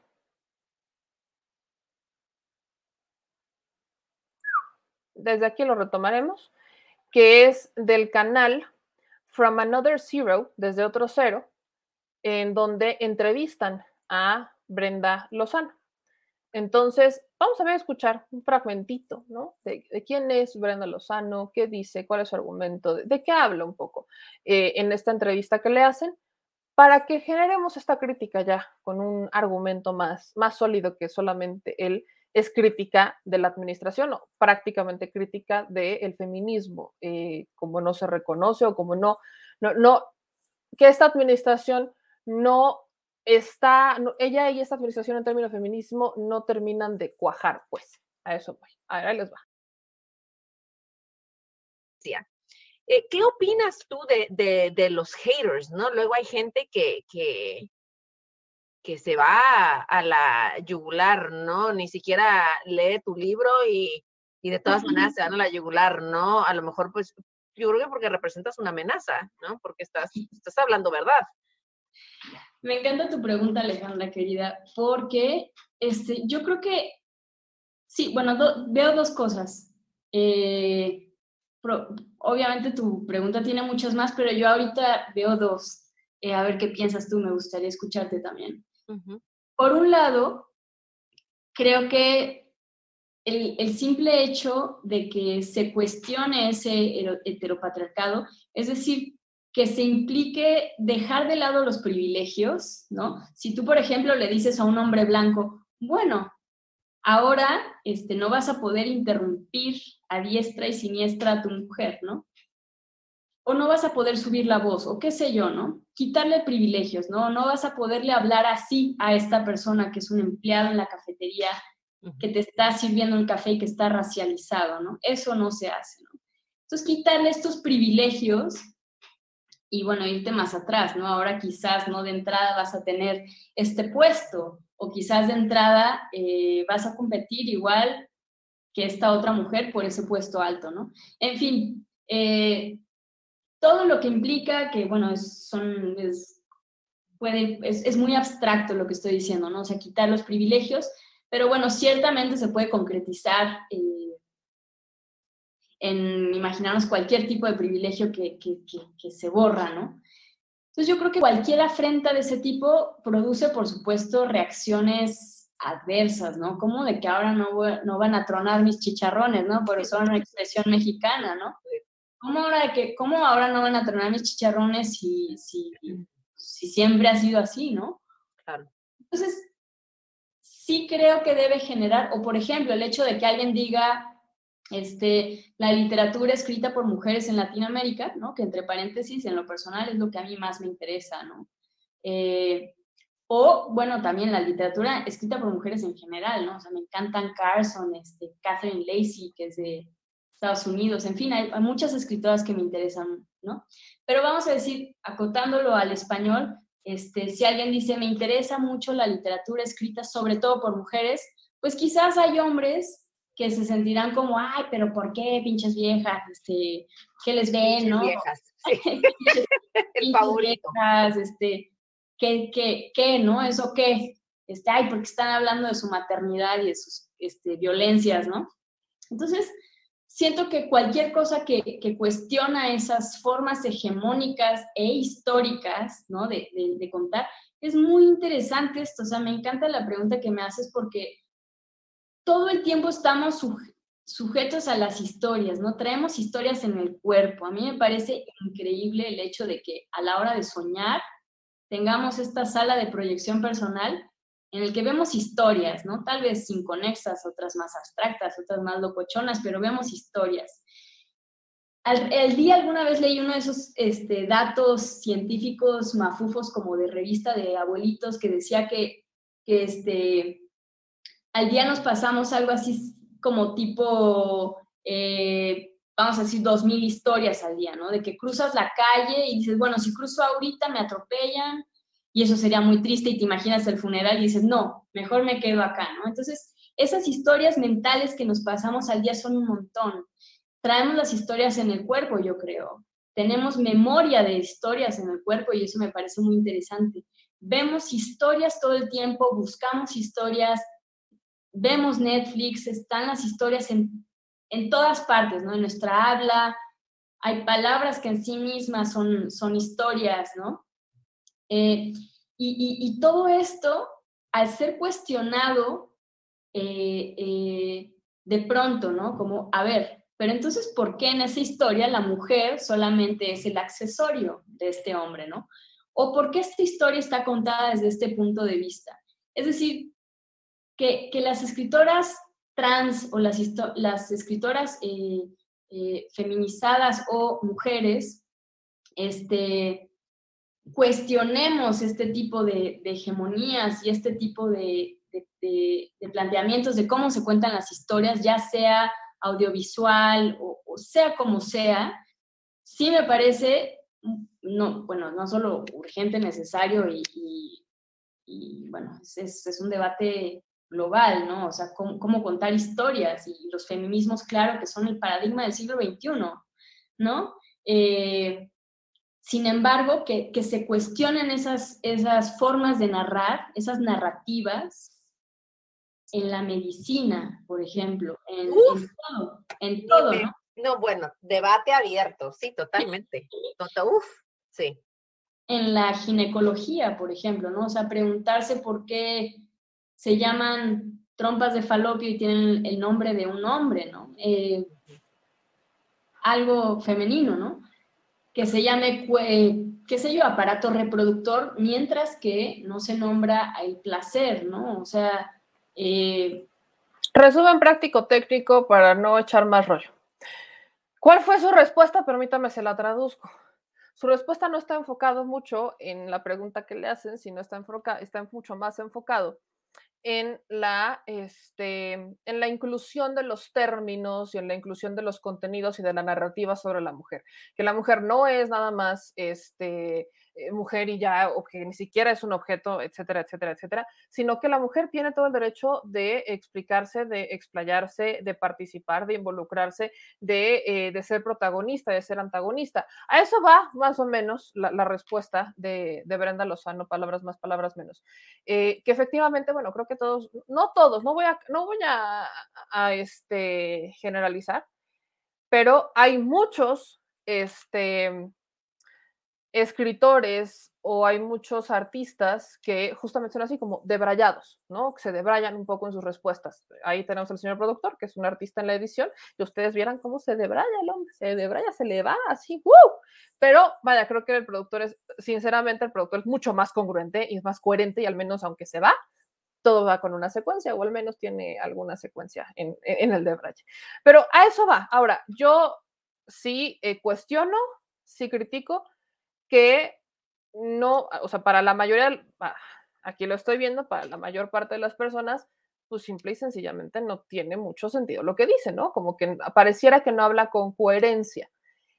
A eso sí voy. Pareciera que no habla con coherencia. Eh, es, como les decía, feminista, y yo no le voy a apostar, lo estoy viendo, feminista un poco tirándose al radical, no puedo asegurar algo que no sé, porque no, no, sé si es radical o no, pero por sus expresiones podría eh, inferir que es feminista de esta parte radical, en donde pues lo argumentan, ¿no? ¿Por qué trompas de falopio y no trompas de falopia? Estoy diciendo un chiste, pero por ahí va el tema. Lamentablemente acá, eh, gracias a Avi Divina que nos manda un super chat de 10 dólares, lo que es válido cuestionar de ella es su preparación. Lo que es válido de cuestionar de ella es que para muchos no, se entiende la forma en la que se expresa, eh, que no para muchos no hace lógica, que podrían decir cantinflea demasiado. Eso es criticable, por supuesto que es criticable. No porque sea mujer, y ahí los voy a parar un poco. Nada tiene que ver que sea mujer. A este y a todos los países les hace falta una mayor inclusión de las mujeres en altos puestos de poder. Aguas con eso. Pero necesitamos mujeres preparadas y mujeres congruentes y mujeres capaces. En otra administración, en la administración de Enrique Peña Nieto, por ejemplo, ella hubiera sido un gran, este, un gran elemento. ¿Por qué? Pues porque es completamente fiel a una ideología en la administración de Enrique Peña Nieto, vamos a llamarlo así. Pero en esa administración no. ¿Por qué? Porque no eh, hemos visto que no comulga con un proyecto de nación. Y eso es lo que pasa. No se trata aquí de, es que no podemos contratar a los críticos de esta administración o no, no va por ahí el tema. Hay personas que son críticas y que entienden el proyecto de nación y que, por ejemplo, puedan tener críticas sobre por qué nos hemos retrasado con ese proyecto de nación. Comulgo muchísimo con gran parte de lo que dice Dana Corres y se los quiero compartir porque es hacia donde debemos dirigir un poco nuestro análisis independientemente de lo que eh, cada uno quiera, quiera criticar, ¿no? Aquí está, este es el tuit, es un hilo que hizo Dana Corres, lo celebro muchísimo, en donde dice, sobre el tema de renuncia Brenda Lozano, para quienes dicen no entender y que no tiene nada de malo criticar al presidente, varias cosas. Uno, en efecto, no tiene nada de malo criticar al presidente, el mismo presidente ha sido muy vocal respecto al derecho a la libertad de expresión, sobre la posibilidad de diferir, se ríe, hace bromas y se le resbala, la crítica no va por ahí. Dos, la crítica y la demanda de renuncia van de dos cosas. La primera es que este es un proyecto político de nación, basado en un movimiento popular que lleva años, conformándose y fortaleciéndose. Es más, son décadas de este movimiento popular. Lo lógico es que quienes forman parte del movimiento, quienes buscan fortalecerlo, quienes incluso lo critican y están dentro, pero lo hacen con el convencimiento de que pueden trabajar en cambiar para bien al movimiento, las burlas de Lozano, las minimizaciones al meme facilón, los chistes. Esto no es hacer una crítica que permita al movimiento ser mejor o autocrítico. Son burlas. Merecemos dentro del mismo movimiento de personas críticas que ayuden a esa transformación. Merecemos críticas que pretendan construir y mejorar el movimiento. Me parece que el nivel de estas críticas ni siquiera da para ello. La segunda cosa es que si todo está tan mal con la cuarta transformación, si el presidente es tan tonto y tan pésimo líder, ¿por qué aceptas un puesto en el extranjero ganando 166 mil pesos al mes en un proyecto en el que no crees y crees que es fallido? Y como representante de un presidente, ¿qué crees que es tonto? No tiene sentido y debería de preocupar a quienes aplauden este nombramiento porque parecería que se aceptó por dinero y no por fortalecer a este proyecto de nación, sobre todo porque, como ya dijimos, no parece haber una crítica que proponga y que construya. Ah, y algo más. Hay quien dice que nos falta autocrítica, perdón, no se equivoquen, ese nombramiento salió desde esta administración y lo que estamos haciendo, quienes somos afines a criticar y diciendo por qué criticamos, eso es justamente autocrítica.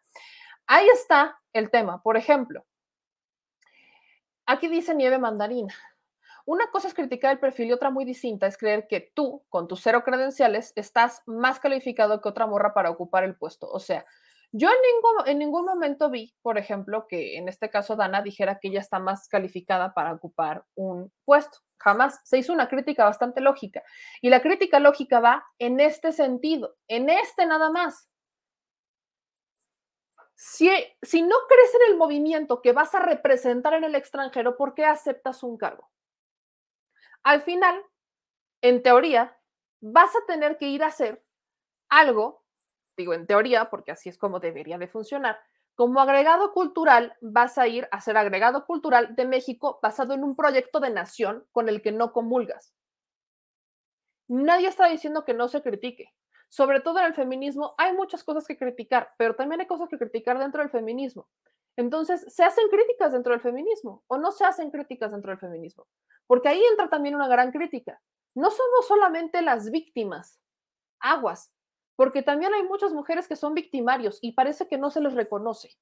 Entonces, si todo el tema y toda la crítica se ha centrado en el feminismo y en otras acciones del presidente, en burlas y en memes, y me queda claro y nos queda claro que no es que, no comulga con un proyecto de nación que están construyendo este país, ¿cómo vas a ir a representarlo? Por eso hacía la premisa inicial, porque hemos visto que sus críticas, sus burlas más bien, han disminuido con el paso de los meses.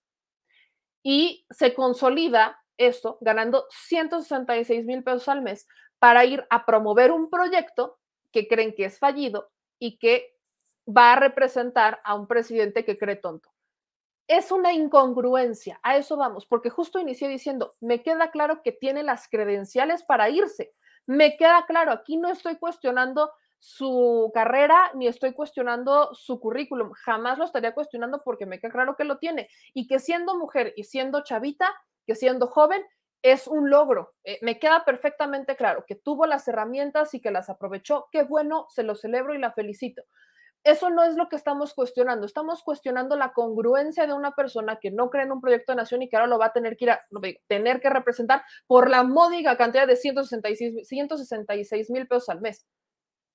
¿No? Eso es a lo que yo voy. Ese es, ese es el, es el cuestionamiento que se hace. ¿Con qué cara vas a, ir a, vas a ir a representar un proyecto que no crees. Que no crees. Punto. Así de sencillo. Entonces, ¿qué es lo que está comprobando hasta este momento? Que ella solamente aceptó esto porque le van a pagar 166 mil pesos al mes. Y porque obviamente se va a ir a España. Eso es lo que está pasando. Ese es, ese es el escenario que nosotros estamos viendo. Me encantaría que lo corrigiera, me encantaría que dijera, no sabes qué, yo convulgo en esto y en esto y en esto con la 4T. Habrá muchas otras cosas con las que quizás no, pero en esto sí comulgo. Lamentablemente, no estamos viendo eso. Ahora, ¿quién es la persona que la pone en el cargo? Que esto es importante, no es Marcelo Ebrard, es Enrique Márquez Jaramillo, conocido en México como poeta, historiador y político mexicano, que participó a principios del 94 en la Comisión para la Paz y la Reconciliación en Chiapas, con motivo del alzamiento del Ejército Zapatista de Liberación Nacional en ese estado. Entre 2007 y 2010 fue responsable de organizar los festejos del Bicentenario de la Independencia y del Centenario de la Revolución en la Ciudad de México. Y a finales de 2012 convocó a la Cumbre Mundial de Indignados, Disidentes e Insurgentes que se celebró en la misma ciudad.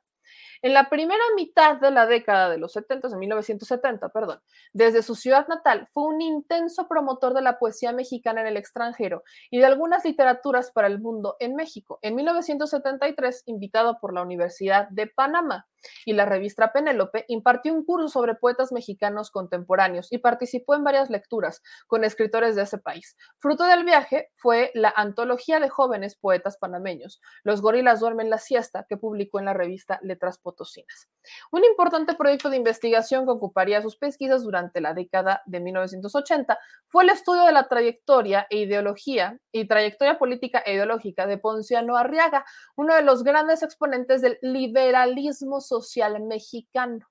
Resultando de ese proyecto fue la publicación de las obras completas de Ponciano Arriaga en cinco volúmenes. En abril de 2007, Ebrard lo nombró coordinador de la Comisión para el Bicentenario de la Independencia y Centenario de la Revolución en la Ciudad de México, cargo que habría de desempeñar hasta el último día de diciembre. A diferencia de la Comisión Federal, instituida para el mismo propósito conmemorativo que tuvo graves problemas de dirección, en casi tres años tendría cinco coordinadores y serios cuestionamientos sobre la opacidad y la aplicación de la dispendiosa de los recursos. La Comisión de la Ciudad de México, mejor conocida como Comisión B100, ejerció un presupuesto casi 50 veces inferior al federal, logrando desarrollar un programa de alcance local, nacional e internacional de gran aceptación. Él es quien la nombra. Y sí, sí tiene una relación cercana con Marcelo Ebrard, ¿no? Se conocen, trabajaron juntos en, en la administración de Ebrard cuando era jefe de gobierno. Y, como dice Juanis, todos los caminos nos llevan a Ebrard.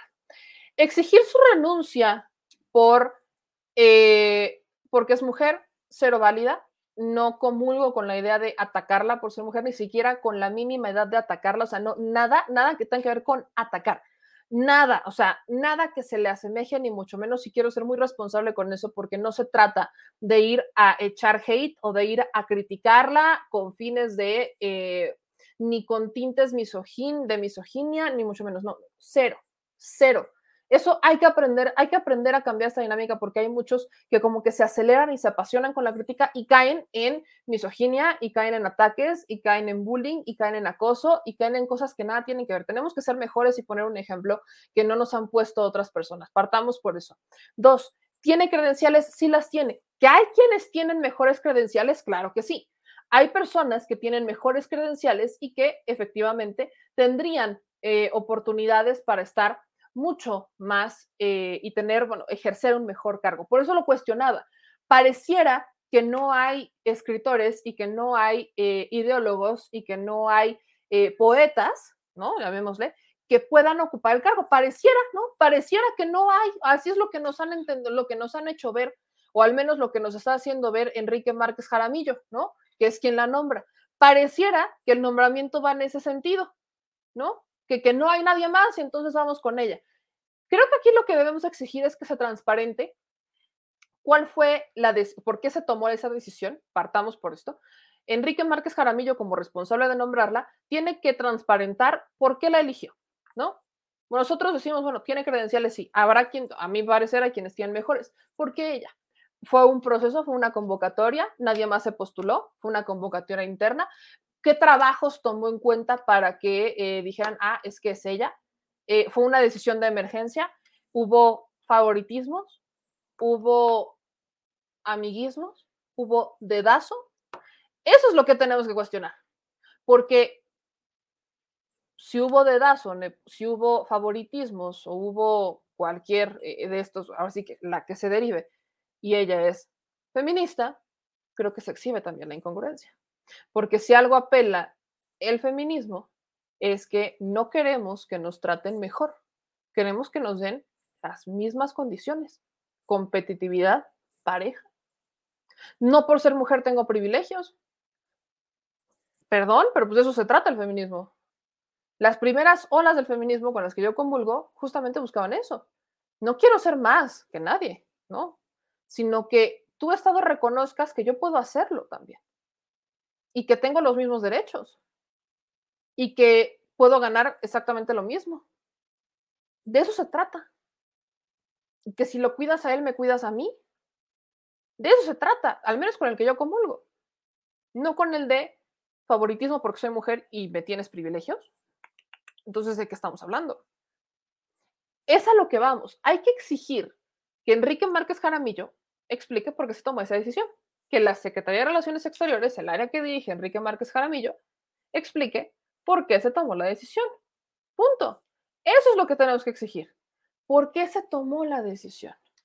Nada más que no nos salgan con que, ah, pues es que era más fácil porque ella escribe en el diario El País. Por Dios, si esa fue la decisión y se tomó con base en que ella escribía en un diario español, qué mentada de madre, para muchas personas que tienen mucho que aportar como agregados culturales, pero que no son tomados en cuenta por un diario como El País porque pues no aparecen en su radar.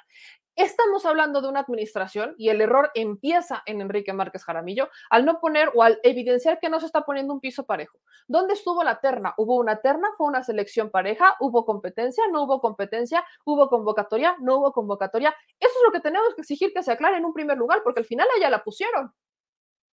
A ella la nombran a quien tenemos primero que exigirle es Enrique Márquez Jaramillo. Porque a mí me queda claro que no va a renunciar, ¿eh? O sea, hasta este momento no le veo mayor intención de renunciar. Renunciar a 166 mil pesos e irte a España de grapa, perdón, pero así como que digas, voy, tengo muchas ganas de renunciar, no, no, no le veo ganas de renunciar. Pero sí considero que lo que debemos empezar a exigir es que quien la nombró explique por qué la nombró. Y que lo haga, vaya, yo sí quiero ver ese documento explicando por qué la nombraron, ¿eh? Porque fue bastante rápido, fue en menos de dos semanas que se hace este nombramiento. Menos de dos semanas.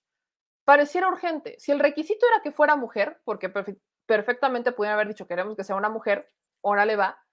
Creo que podrían haber dicho que hay una terna de mujeres o saben que vamos a abrirla para mujeres que puedan y que, que cumplan con estos requisitos y que puedan ser agregadas culturales.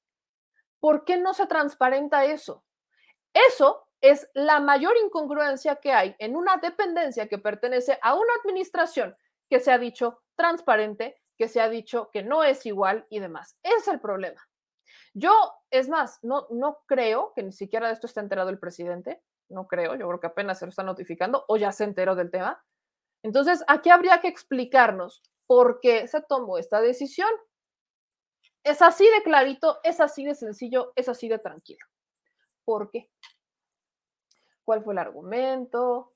Es así de sencillo. Y a partir de ahí, entonces cuestionemos. Así tal cual.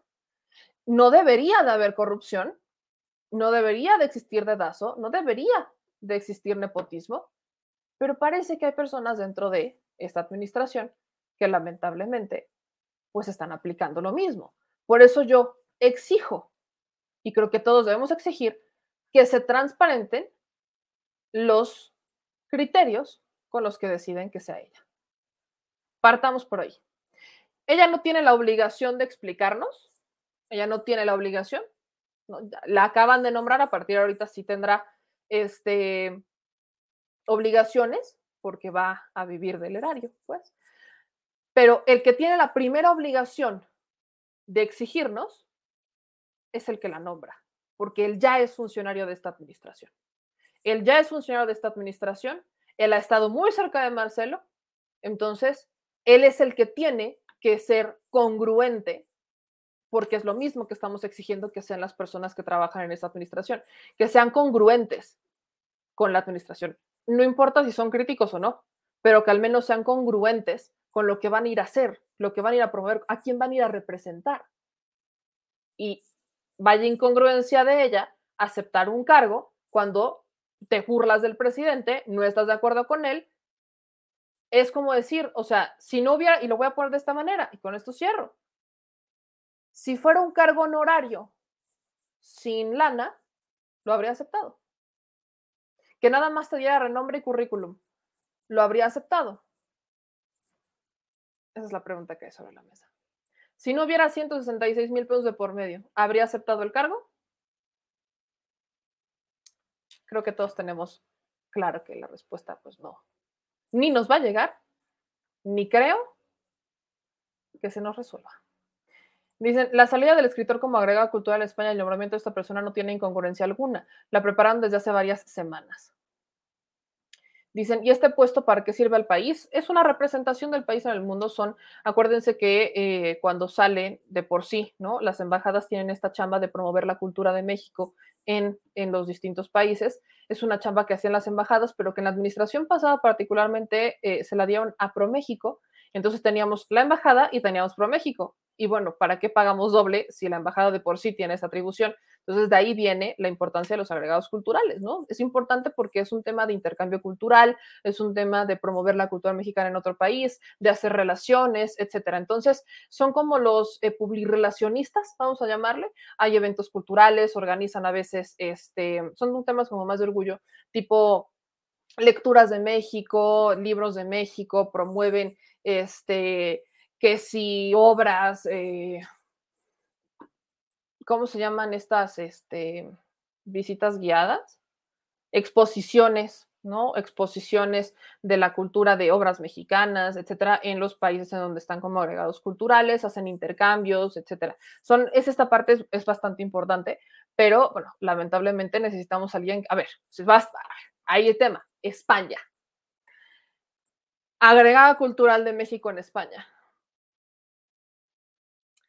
Y estamos en una administración que si algo ha dejado claro es que hay quienes en España consideran que México todavía es colonia.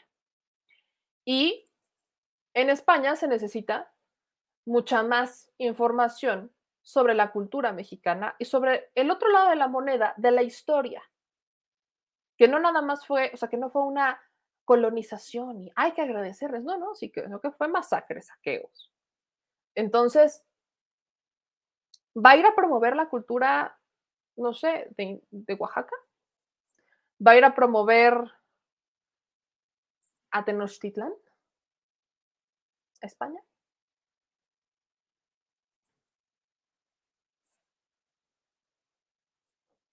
La pregunta. ¿España necesita un agregado cultural que pueda aportar lo que no se aporta de forma natural en España. Aguas con eso. Ya nos vamos, amigos. Hay mucha más información, por cierto. El señor productor, eh, ¿qué, ¿qué, fue eso? ¿Quieres que me quede? Yo me quedo. ¿Me quedo o no me quedo? ¿Ya nos vamos? ¿Así estamos bien? ¿Ya te quieres dormir? Muy bien. Este, ya nos vamos, ya nos vamos, amigos. Eh, muchas gracias a todos los que nos vieron y nos escucharon. Hay información con la que los voy a dejar así nada más en el tintero para platicar la mañana en el detrás de la mañanera y tiene que ver con Malito Moreno.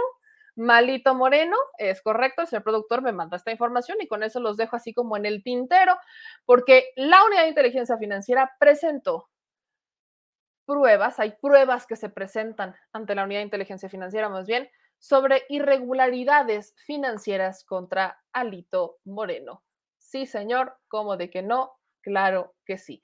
Información que estaremos comentando mañana en el detrás de la mañanera. Entonces, creo que es muy importante que toquemos justamente estos temas. Hasta mañana, hay que descansar. Les mando un gran abrazo a todos y a todos ustedes. Aquí sigo viendo sus comentarios. Olviden, no olviden más bien dejar todas las manitas arriba, sus comentarios. Sigamos platicando.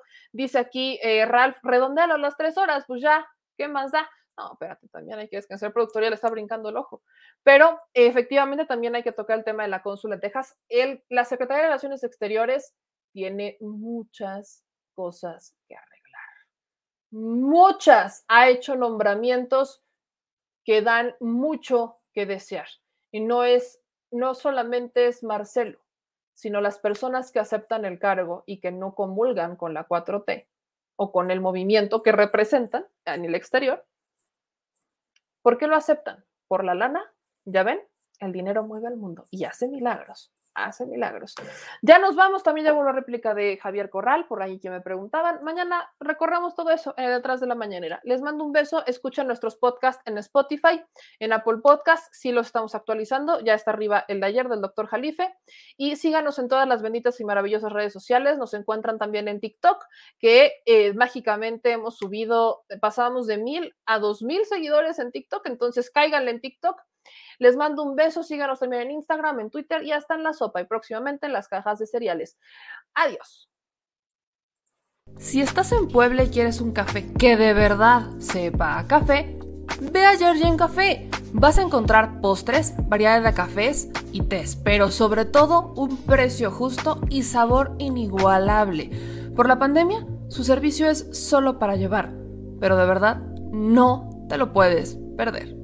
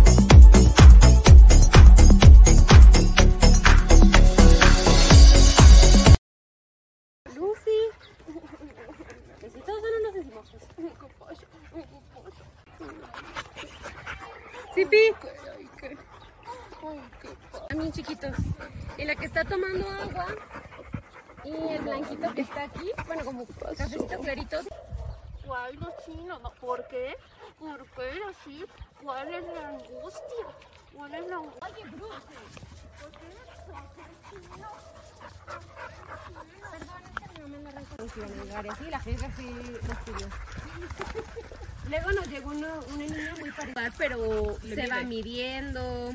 Como que si le gruñen o algo así se quita y no, no, que no, no todos los perritos lo quieren. Y cuando le llega a atacar a algún perro se echa también. Pero es con los cachorros. Estos no le hacen nada. Bueno, estos se ve que están súper bien.